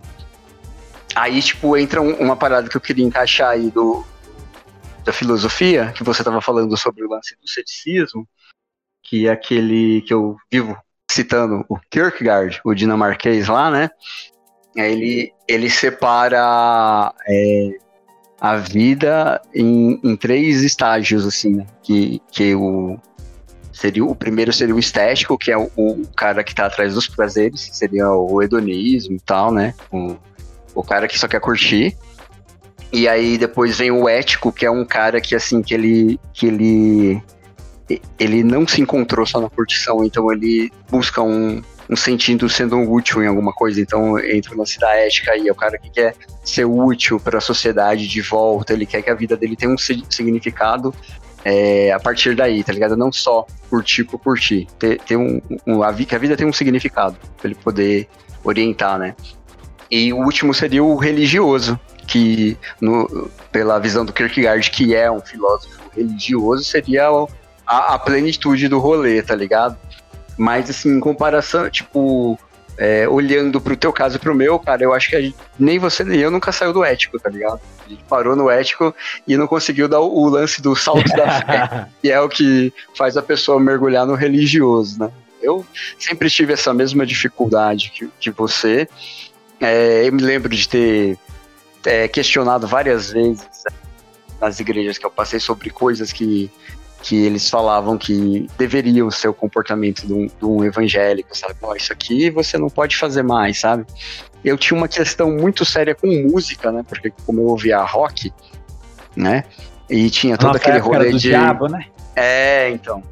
E, e aí eu lembro de ter entrado em discussões do tipo, mano, é, tinha gente que vinha justificar pra mim que, que ouvir música secular era patrocinar a obra do, do mundo, né? Do mal, né? É, é, acho que eles não tinham uma justificativa melhor, tentavam essa, né? Sim, sim. E eu lembro de ter falado, assim, N vezes, a pessoa fala, tá, mas você, seu, seu dentista tem que ser crente, então, né? Senão você tá patrocinando um dentista do mundo, né? Do mundo, né? É, seu, O cara que você vai no Advogado, mercado, onde você compra é. mercado, né? Né? E, e ninguém sabia responder esse rolê, porque não tem resposta mesmo. Isso é uma, é uma justificativa furada, né? Tá ligado? E eu acho que só usavam essa porque na época a, a igreja que eu frequentava, ela tinha a gravadora dela e ela lançava os artistas dela. Então é, fazia todo sentido falar, não, patrocina a gente em vez de patrocinar eles. É, É. exatamente. Só que isso aí era uma- gente, né? É, só que isso aí era uma decisão comercial, não tinha nada a ver com o evangelho. Sim. E, Né? tá muito longe do evangelho, sem sombra de dúvida, né, mano? No, no cerne, principalmente. Sim, mas e, eu, e, eu- mano, e... falar, concluir, desculpa. Ah, eu ia falar que, eu, que assim, é, eu, eu estive nessa igreja, depois eu, passei pela Bethesda mesmo, lá do, do Gondim, aquela a sede. Marajoara. Aí eu fiquei aí bem uns, uns quase 10 anos sem igreja nenhuma, só fazendo umas visitas esporádicas e tal, né? Até ter baixado lá no Magu quando você me convidou e tal, né? Mas é. Cara, pra mim nunca mudou esse rolê do ceticismo, tá ligado? Eu, eu nunca tive imerso de verdade nessa, nessa parada do religioso, bicho. Assim, assim para mim, inclusive eu, eu, eu, eu acho que até o. Tal, talvez o, o, o Magu tenha até ficado sentido comigo quando eu falei que eu, que eu ia sair de lá, porque eu lembro de ter falado exatamente, sabe? Ah, por quê? Não sei o que. Eu falo, mano, porque Não é esse minha. rolê, não, esse rolê não é pra mim, mano. Eu não gosto das músicas que tocam. Eu vou pra ver as pessoas que eu gosto só. E aí é, é duas horas vendo uma parada que eu já sei e ouvindo música que eu não gosto pra, pra poder trocar 20 minutos de conversa, porque todo é no domingo e todo mundo vai almoçar. E, e aí, cara, é, é duas horas que eu perco. que Eu poderia estar fazendo outro rolê, mano. E foi, foi depois do, da minha treta com o Covid e tudo, né? Então tinha todo um prisma de tipo, mano, tô perdendo tempo. Eu preciso aproveitar a vida. É, entendeu? Mas eu nunca saí dessa posição do, desse meio, do, do ético pro religioso, eu nunca passei na vida, tá É, ligado? eu, eu também não, eu também. É, na verdade, assim, cara, eu, de alguma forma, eu até, hoje, eu me, eu me julgo até muito mais, assim, espiritualista, sei lá. Eu acho que eu considero hoje todas as religiões, eu acho que eu me sinto muito mais aberto. Não para frequentar mais qualquer uma que seja, mas a considerar todas essas possibilidades de fé, tá ligado? E nesse sentido eu acho até mais da hora do que eh, eh, esse lance meio arrogante do, do- da, da religião monoteísta, né, mano? Porque a, monote, a religião monoteísta é só aquele lance, é meu Deus, é a minha forma, é o meu jeito e pronto. Tudo que não for do meu jeito Tá não tem significado, ou tá errado, ou, ou não faz sentido e tal. Então hoje eu, eu, eu, eu, me alegro muito mais com todas as religiões acontecendo e eu no meio, assim, eu permeando no mundo de, de- dessas energias aí do que qualquer outra coisa. Mas, mas eu contei muito desse lance de mim, das alegrias de ser assim, né? Que é que e, e- e as, e as vantagens de ser assim, de quem eu sou. Só que, como tudo na vida, também tem os dissabores, cara. Tem os dissabores. E eu acho que seria injusto também eu falar só da- da- da- da- das bonanças e sem falar dos dissabores, né, cara? Sim, sim. É, por- da mesma forma que eu tenho necessidade da aprovação, o medo da reprovação me impede de que eu fale não para as pessoas, entendeu? Sim, isso é ruim, mano. Eu também tenho isso aí. Mesma coisa. Então, então eu até, eu, por, por um tempo, eu até zoava, mano, com bagulho assim. Falei assim, mano, não me pede pra sair daqui lá pra Campinas na caminhada com você, num bagulho urgente que você precisa, que eu vou, mano. eu não vou deixar vocês sozinhos, tá ligado? Então, assim, Aham. mano, eu não quero ir, não, não tá bom pra mim, vai dar ruim, eu vou me assar todo daqui até lá. Então, mano, não me pede, mano. Não me pede. Tá ligado? Então, falar não e lidar com a reprovação das pessoas, mano, é um bagulho punk pra mim. E assim, e eu, eu e nesse tempo de, de, Foi até então esse motivo de eu ter ficado até mais tempo na, na, na igreja, na religião, porque eu eu até usei dessas justificativas, né? Desse lance que você falou é o mesmo, né? Não, mas eu, pô, eu fui lá na igreja, eu dei um abraço no, no, no, no Adriano, dei um abraço no Joaquim, na Dona Maria, e o meu dia mudou pela alegria de ter dado um abraço na Dona, na Dona Maria. Só que eu poderia, eu poderia e posso fazer isso muitas mais, muito mais vezes em qualquer lugar. E aquele e, e, só faz sentido se todo o ambiente fizer sentido, né? Então não adianta, tipo assim, o espaço religioso existe também para você transcender, para você experimentar da religião. Quando você vai lá no espaço e não experimenta da religião, muito pelo contrário, fica lá, tipo assim, julgando. Eu, deveria isso ser eu. Isso aí é, é eu, né? Deveria ser assado. eu também, eu também. Deveria ser assado e não assim. Ah, por que que tá cantando essa música e não aquela? Por que que não? Pô, deveria estar lá eu para estar dentro daquele ambiente, daquela, daquela atmosfera, entendeu? Mas não era, não era a minha atmosfera, então eu ficava. E aí, o, o medo da reprovação. Eu lembro até daquela coisa que eu acho que eu até falei com vocês esse dia do. Tu te tornas eternamente responsável por aquilo que tu Que eu acho que foi você que mandou o meme que falou assim. Foi, é, foi eu mesmo. É, é. Como que era o resultado? É teu cu, acho que era, é, não, a resposta. É isso dele. mesmo, é. É isso mesmo, teu cu. É. Não tenho nada com isso. Eu tipo tenho assim. nada com isso, meu irmão. Eu tô, tô cagando pra você e tal. É. E, mas eu me sentia responsável pra caramba, mano. E muitas das vezes, até na, na minha análise, a minha analista perguntou: tá, mas. É, perguntas óbvias de novo. Você é pai da pessoa? Não. não, então tá bom. Mãe? Também não. Você é responsável é, legal. civil. É, civil, legal da pessoa? Não. Tá. Então, sei lá, você, se a pessoa tiver algum problema, a lei vai vir sobre você, não. Então, aí eu fui percebendo realmente que esse, esse lance, que é o lado, o lado não negativo, mas o contraponto, o contraponto que é, para mim é negativo, porque me coloca numa condição de refém, né, cara? Porque eu sou sempre refém da, da, da, da aprovação do outro. E nesse sentido, eu vou fazer, eu vou dizer sim para coisa que eu gostaria de dizer não, entendeu? Muitas das vezes eu gostaria de dizer não para um rolê e envolto dessa, dessa fixação que eu tinha de, de ser aceito, de ter o bom, acabar tendo que que fazer muitas das vezes coisa e até ficando em ambientes não pelo ambiente em si, mas em rolês que eu não depend, não gostaria de estar há muito tempo e, e, por conta dessa parada ter que ficar alimentando e tudo mais e seguindo essa parada, entendeu? Então assim, é para mostrar que também tem, como tudo na vida, absolutamente tudo na vida tem, não existe um Shangri-La só com com coisas não. maravilhosas e tal, e nem um mausoléu com, com, não, a vida é essa ambiguidade e tal, e eu experimento desse tudo. Então, o que, que eu tento fazer? É tentar minimamente hoje, tentando quem é você e tal, é, é, um cara que tenta buscar um equilíbrio, cara. Quem você pensa que é? Tenta buscar um equilíbrio entre esse cara que, que adora o, o rolê da aceitação e que tem medo também de, de não ser aceito. E, e qual é o limite disso aí? É um cara que de repente não aceita tudo também e também e, e, não precisa estar, não é um cara extremamente dependente da, da, aprovação e da opinião do outro, tá ligado? Eu acho que. E é aquilo que eu falei para você. Se você me perguntasse isso algum tempo atrás, eu ia estar tá completamente iludido. Assim que como eu não me lembro do personagem lá do Flores de Argenon lá, que tava feliz na época que, que era completamente ignorante e a galera tava zoando dele. Então talvez eu tava muito mais para aquele cara. E agora estou muito mais para aquele outro cara que, que, tá, que fica meio ali dúbio, né, meu? Que é bom, não é? Será que rola, que não? E essa parada assim, meio meio triste do conhecimento, né, mano? E do autoconhecimento também, porque o autoconhecimento traz isso aí. Acho que todo conhecimento, né, cara? É. Ao mesmo tempo que liberta, traz, Tem o preço, traz, né?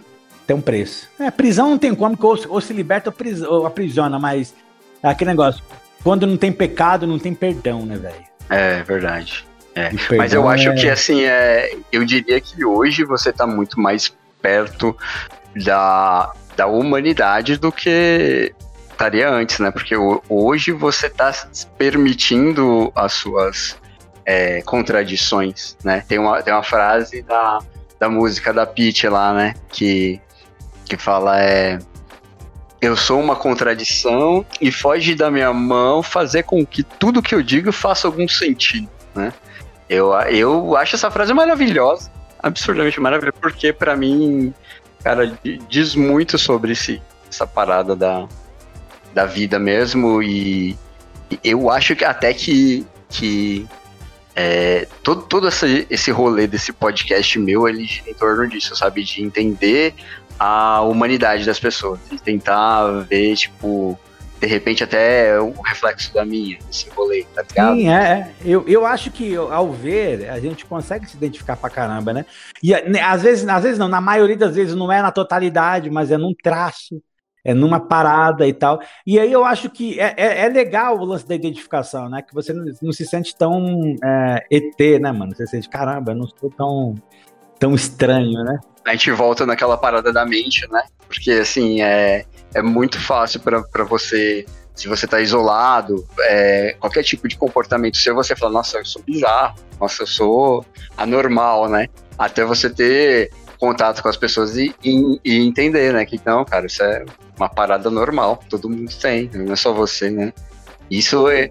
Nossa, isso é, um, é uma parada que alivia muito, né? Quando você percebe que alguma coisa que era uma questão para você não é só você, né? Sabe? Na, na igreja eu tive muito esse rolê de.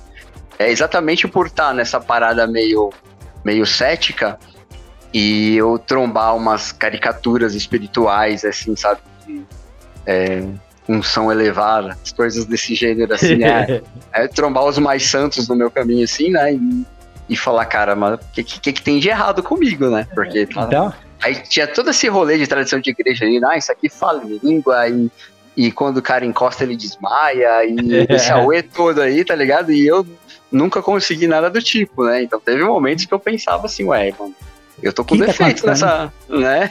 Eu tô com defeito nessa peça, tá ligado? Mas e é legal entender que não, né, cara? Que, é, que então. Talvez, talvez o. Não, não um defeito também, mas talvez essa, essa falta em nós, essa, essa, esse link aí que tem, tem outras pessoas. E às vezes também nem tem. Tem, é, a, tem a parada de ser aceito também, entendeu? Também. Que não tem problema também, mano. Nada é, tipo assim, é, aquele lance. Não somos é, juízes, né, velho? Aqui é, tipo, tudo bem ser quem você é, tudo bem, assim, não tem o menor problema você seguir o seu caminho do jeito que você pensa. O que eu falo hoje, por exemplo, é que aí eu oriento sempre uma pessoa procurar uma psicanálise, uma terapia, uma ajuda para essa, essa compreensão, que hoje, por exemplo, mesmo eu tendo a minha limitação, mas, por exemplo, antigamente alguém me ligava me solicitando alguma coisa, é, a primeira coisa que eu faria era eu preciso fazer qualquer coisa, eu preciso tentar largar tudo que eu tô fazendo para ir em encontro dessa pessoa e resolver o problema dela. Caramba. Então era essa uma parada que me vinha, não. Se a pessoa me ligou, tinha até aquele lance da, da, da frase de Madre Teresa de Calcutá, eu sou a última porta. Se ela bateu aqui, ela vai ter que encontrar a solução comigo. E já era. E aí hoje, mano, eu sou muito mais o cara assim, a pessoa me liga, me solicita ajuda, eu, eu tenho aquele, aquele diabinho anjinho que sai de mim e fala assim: Você precisa fazer isso mesmo? É, pode crer. e é coisa de segundos, a mente. Ué, tá uhum. te ligando, tá, tá te solicitando e tal, mas precisa ser agora? Ou precisa mesmo fazer? É, Dá pra precisa esperar? ser você, né? Precisa ser você? Essa é a pergunta, entendeu? Precisa ser você? Então tudo isso hoje já me não que eu não tenha a mesma dificuldade ainda, que eu não tenha que trabalhar mais e tal, que eu não tenha a mesma, talvez o mesmo medo, mas eu me considero muito mais próximo do equilíbrio hoje, com o ser humano que eu sou, do que o ser humano que eu era é, alguns anos atrás. Isso é motivo de alegria para mim, cara, essa compreensão e esse E, e outra, entender que somos, como diria Raulzito também, uma metamorfose ambulante, entendeu? E, e, eu já sou contente de não ser o mesmo que eu era há um ano atrás, há um ano e meio atrás. Isso para mim é sinal de evolução, entendeu? Pra caramba. É, pessoa passar a vida inteira pensando a mesma coisa, sem mudança nenhuma, nem em opinião, nem nada, cara, isso é um equívoco. É um equívoco, é um equívoco. absurdo, cara. O, o, sabe, tipo, tua passagem pela vida ela tá permeada por experiências, mano. Cada vez de, de, lugares diferentes. Se isso não te atingiu de nenhuma maneira, mano. Cara, você tá passando batido pela vida, bicho. Batido. Você não tá entendendo nada, né, velho? É, é, é o rolê. Esse é o rolê. Você não tá entendendo nada.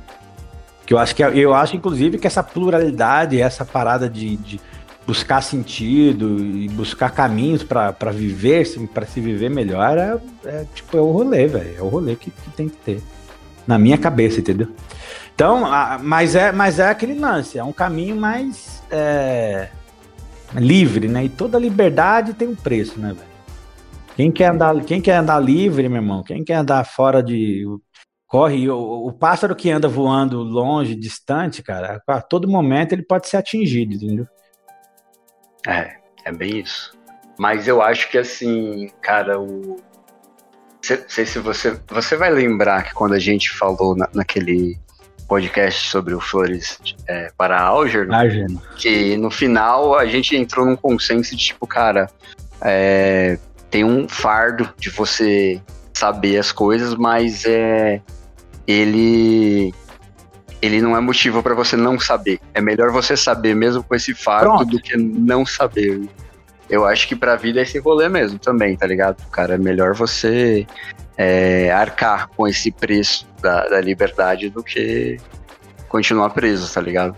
É, ter, ter acesso é. à comida, a comida mais fácil, mais é, fracionada, no jeito certinho, talvez tenha uma sedução, né? Mas, cara, é, poder é, acompanhar o pôr do sol e o nascer do sol é muito mais belo, muito mais é, transcendente do que se manter dentro de uma gaiola, tá ligado? Então, por isso que até, mano, eu me, eu, hoje, se eu fosse olhar, talvez eu não me sinta cético, saca? Talvez eu me sinta mais, é, inclusive, mais aberto para espiritualidade, mas no sentido mais amplo da parada, tá ligado? Conexão com a natureza, conexão com, com várias formas de, de entender o divino, entendeu? Então, então eu diria assim, eu, talvez eu seja cético hoje para me enquadrar dentro de, de regras e, ó, e óculos assim que, que toda religião propõe, né? Toda religião propõe um caminho, né? Ah, sua experiência é assim porque é assado e ela e, e tá descrito em tal lugar, em tal lugar, para você ter, e para você não tal, tal, então então talvez eu não me encaixe hoje dentro de algum conjunto de regras nesse sentido, entendeu? Mas não, não que eu me, que eu me sinta mais assim apagado assim que eu tenho, ah, não, sou cético. Não, acho que não. Para mim é, rola um pouquinho disso daí? Não, é, é bem parecido comigo, mas é, na, na igreja eu tinha um, um outro problema que eu é, teve até alguns momentos que a, que a Alessandra aqui em casa falou que eu que eu soava arrogante porque eu tinha um problema intelectual também, tá ligado? Que era. É, eu acho, sabe, hoje para mim é muito uma parada de TDAH. Para mim é muito isso, tá ligado? Eu, eu até tive que, que ver com, com o psicólogo, não sei se eu já falei isso com ele, mas eu, eu acho que. Porque assim, é, a repetição da igreja me cansava, tá ligado? Então, assim, quando é, o que eu curtia muito quando eu comecei na Bethesda, do Gonjin, na, na IBAB, do, do Ed René, era tipo o lance intelectual também, tá ligado? A interpretação que ele me, me mandava para lugares que eu nunca tinha, mesmo lendo a mesma Bíblia, eu nunca tinha pensado daquele jeito, né? Só que aí, tipo, aquele negócio, você é, fica um tempo, um ano, dois anos, você percebe que, assim, tem um limite para aquilo também. O cara vai ah. ficar girando naquilo ali que é o, o, o, limite até do interesse dele, da intelectualidade e do interesse do, do cara que tá pregando, né? Então tem, é, tem um limite da, até onde ele consegue é, interpretar as coisas e, e tem um limite do interesse dele também de renovar essas interpretações, né? Que o Sim. que acaba Inclusive, gerando. inclusive com medo da, da, da reprovação e da falta depois da, da- do, do que a galera, para onde eles podem ir com, com É. a liberdade, né? Pode ser. É, pode ser. isso, isso também, e tem também um, um negócio que eu, que eu vi até o, o Gondim falando em uma apresentação que, que ele mesmo já considerava, e, e na época eu, eu não considerava isso, eu falei, mano, que estranho, eu não entendi. Eu entendi muito depois, tá ligado? Que ele falou sobre a volatilidade, que é assim, ele, ele entendia que a, que a Bethesda era uma, era uma igreja assim, que, que tinha muita circulação. Não era uma igreja que tinha gente pra ficar ali forever. Tinha gente pra passar, ficar um tempo e, e sair. E, e ele tinha isso em mente, que, que, que isso acontecia, né? Então também isso talvez seja um fator de, em determinados momentos, ele, ele acabar voltando no- no- na mesma linha de raciocínio, porque se de repente ele entende que mudou o público, talvez tenha necessidade de voltar, tá ligado? Mas voltar essa, esse rolê. É. mas isso acaba ficando cansativo pra quem não mudou, tá ligado? Se você não mudou e você tem esse essa pulguinha da intelectualidade ali na tua cabeça mordendo, porque tem gente que vai ouvir a mesma mensagem a vida inteira e vai falar maravilhoso, era isso que eu queria É mesmo. ótimo. Exatamente. Tá me fortalecendo pra continuar pensando a mesma coisa, né? Mas pra mim eu tinha o bichinho do- da intele- intelectualidade. Quando o cara começa a falar coisa que eu também li, tá ligado? Que eu também sei, ah, porque o fulano de tal cita não sei o que, e eu li aquilo, eu, eu- sabe, me cansava. Sabe, tipo, tinha, é, quando a Alessandra falou, falou para mim que eu soava arrogante, foi porque eu vi uma pregação que, pela, pelo versículo da Bíblia que ele usou, eu, eu sabia exatamente para onde ia. Eu falei, mano, eu sei para onde vai agora isso aí. Ele vai falar tal, tal, tal, tal, tal, tal, tal, tal, tal. E, e era isso mesmo, tá ligado? Sabe, era isso. Eu sabia, quando usou aquele versículo, eu sabia. Eu falei, mano, esse onde ia? versículo é para isso, tá ligado? E, e quando eu falei isso pra Alessandra, ela falou, mano, você soa muito arrogante. Eu falei, é, cara, porque eu não tô me gabando pra ninguém, não tô, tipo, alardeando pra todo mundo que, que eu percebi antes ou coisa do gênero. Eu tava comentando com ela só. né? Depois É, eu falei é, com é. você, bem depois eu falei com você e tal, mas é, né, no momento eu tava falando pra ela que eu tava, que eu tava cansado de, de tipo, Sim, sim. É, Uma frustração coisas que- mesmo. é, saber já, sabe, cara? Parece que eu, que eu tô na mesma, sabe, no mesmo nível ali, entendeu? Isso, isso para mim tem muito a ver com o TDAH, que tem o lance da novidade. Cara, a novidade sempre pega um TDAH, tá ligado? Sempre pega, então quando o negócio é novo é muito legal, você mergulha de cabeça, mas quando você percebe uma rotina, você vai, tá ligado? Desgostando. É, entendeu? Então isso pra mim pesou também no, na época lá. E, e aí, se, e se. Pra falar, pra concluir, desculpa aí. Ah, então, é, con- concluindo, assim, hoje eu eu tenho um pensamento muito parecido com você é, em relação ao lance da espiritualidade, mas eu não consigo mais é, me encaixar em, em modelos de instituição, sabe? Porque eu acho que é uma, é uma premissa da, da religião. A religião, ela, ela é uma tentativa do homem de tentar entender Deus, né? Então, o lance da teologia é o homem tentando entender, ele tentando usar as ferramentas que ele tem, né? Mas a, a manutenção da religião, ela, ela passa por esse rolê da repetição, tá ligado? É um, um- uma ferramenta dela, essa repetição. Modelo de culto, modelo de música, né? E eu não consigo lidar mais com esse lance de repetição, tá ligado? Pra mim é cansativo. Cansativo Eu poderia demais. estar fazendo outra coisa, né? Mais produtivo e mais interessante, né?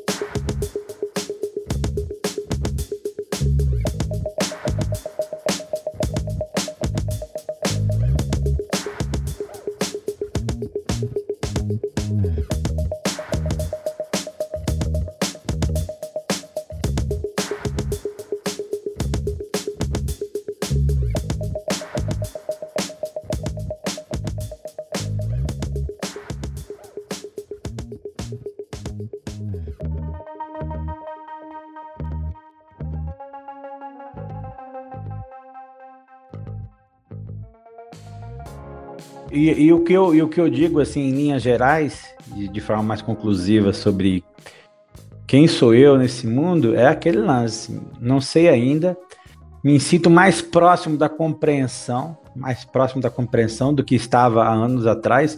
Isso para mim é uma alegria, uma alegria, porque eu consigo perceber os passos que eu dou em direção a mim. Então é importante. Sei o quanto estou longe da compreensão total e talvez nunca consiga, porque nós somos isso aí, né? Nós somos isso, essa, esse lance. Então, por exemplo, a gente fala de, de, de religião e tal. E eu, hoje eu me sinto muito mais feliz de assistir um show no Sesc, que é barato então... e que são os rolês, as músicas que eu gosto. Eu me sinto super espiritualizado quando eu ouço uma poesia de Leone, de Lenine, de é, Rashid. E, e, e, assim, me sinto muito mais completa ao sair do ambiente como esse, entendeu? Do que quando eu ia à igreja. E, e é uma comunhão e... também, mano. Um show Pô, é uma comunhão também. Um evento é uma comunhão também. Tá total. É e assim, sou apaixonado. Uma coisa eu sei, sou apaixonado pela minha família, sou apaixonado por música, e música é, é até estranho, mas eu, eu, eu, gosto de ouvir, eu gosto de letra de música. Então sempre eu tenho um eu exemplo também. na vida. Caralho. Um exemplo na vida, uma letra de música, entendeu? Sempre eu tenho na vida um exemplo. Então parece que para todo momento eu lembro de alguma coisa que me remete a uma música, uma letra e tal. Então acho que de alguma forma essa poesia também me encanta e e quem eu penso que eu sou, esse cara aí caminhando, um andarilho no mundo, entendeu? Tentando encontrar o seu, a sua melhor versão, que não existe totalmente, né? Mas a, a caminho da. Sempre a caminho, sempre a caminho. Essa é a minha. De, de, forma com problemas e alegria, e às vezes o mesmo motivo que me traz alegria é o que me dá o problema, né? Assim, é. As mesmas buscas que eu tenho para me trazer alegria são as mesmas que me traz problemas complexo, controverso, ambíguo, e esse é quem eu sou.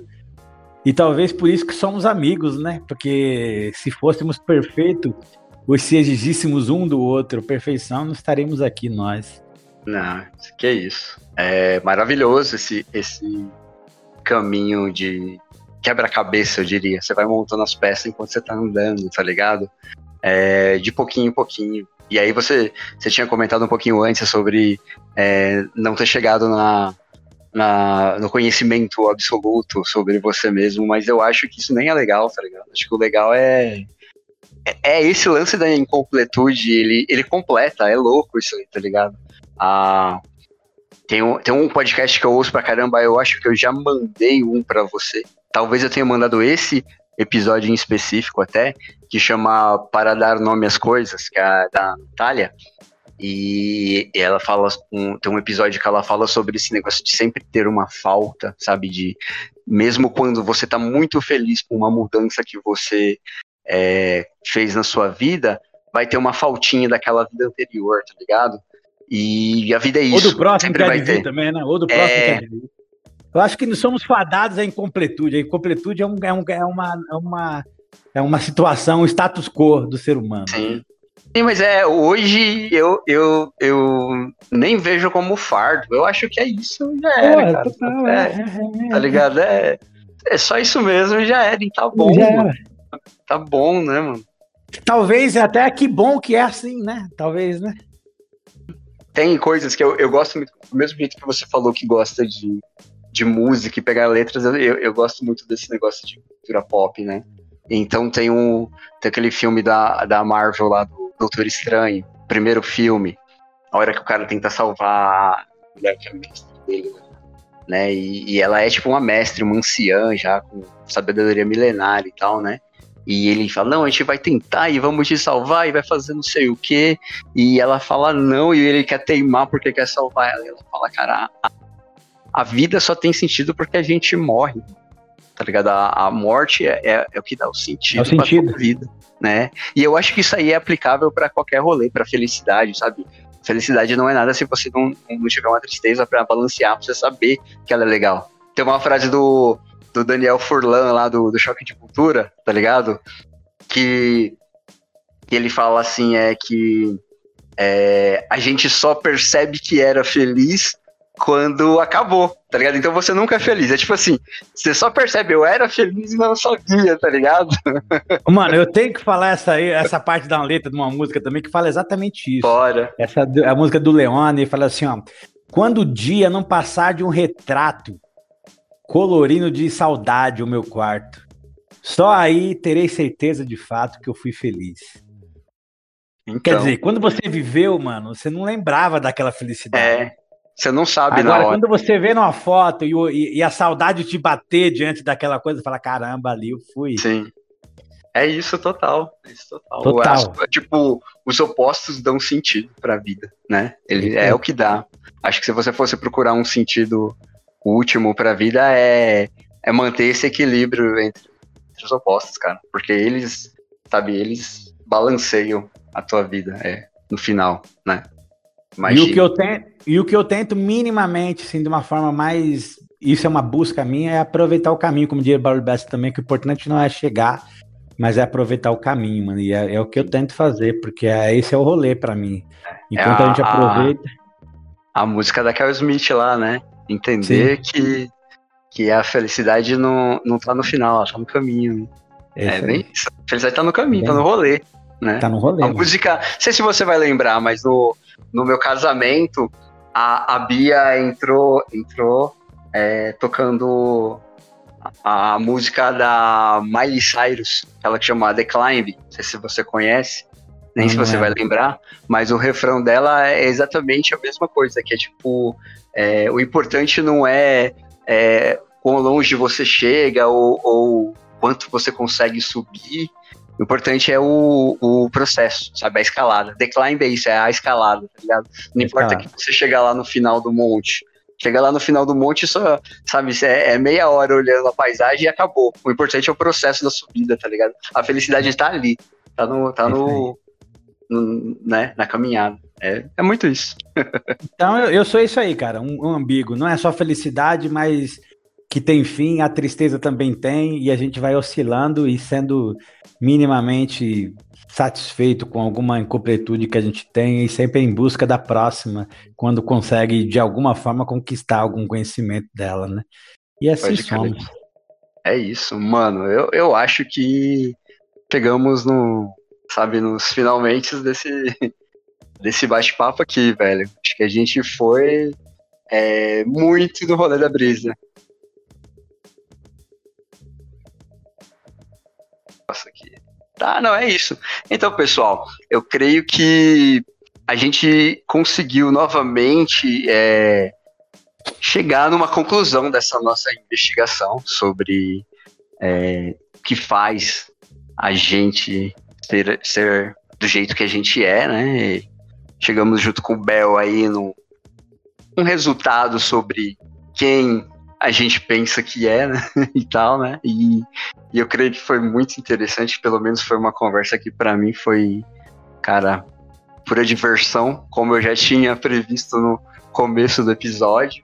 E, cara, é, você já tá mais do que convidado a voltar quando você quiser pra gente viajar de novo nessas brisas aqui, você tá ligado? louco.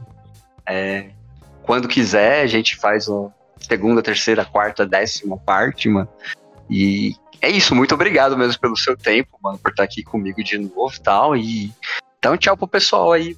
Ô, mano, assim, a alegria é minha, velho. Total, entendeu? Poder dividir pouco que a gente tem com alguém é, é uma forma de, de ser feliz também, entendeu? De aproveitar. E ainda mais com o irmão, né, mano? Aquilo que você falou, a gente tá para além da amigo, né, mano? A gente já viveu experiências na vida que nos tornou mais do que amigos.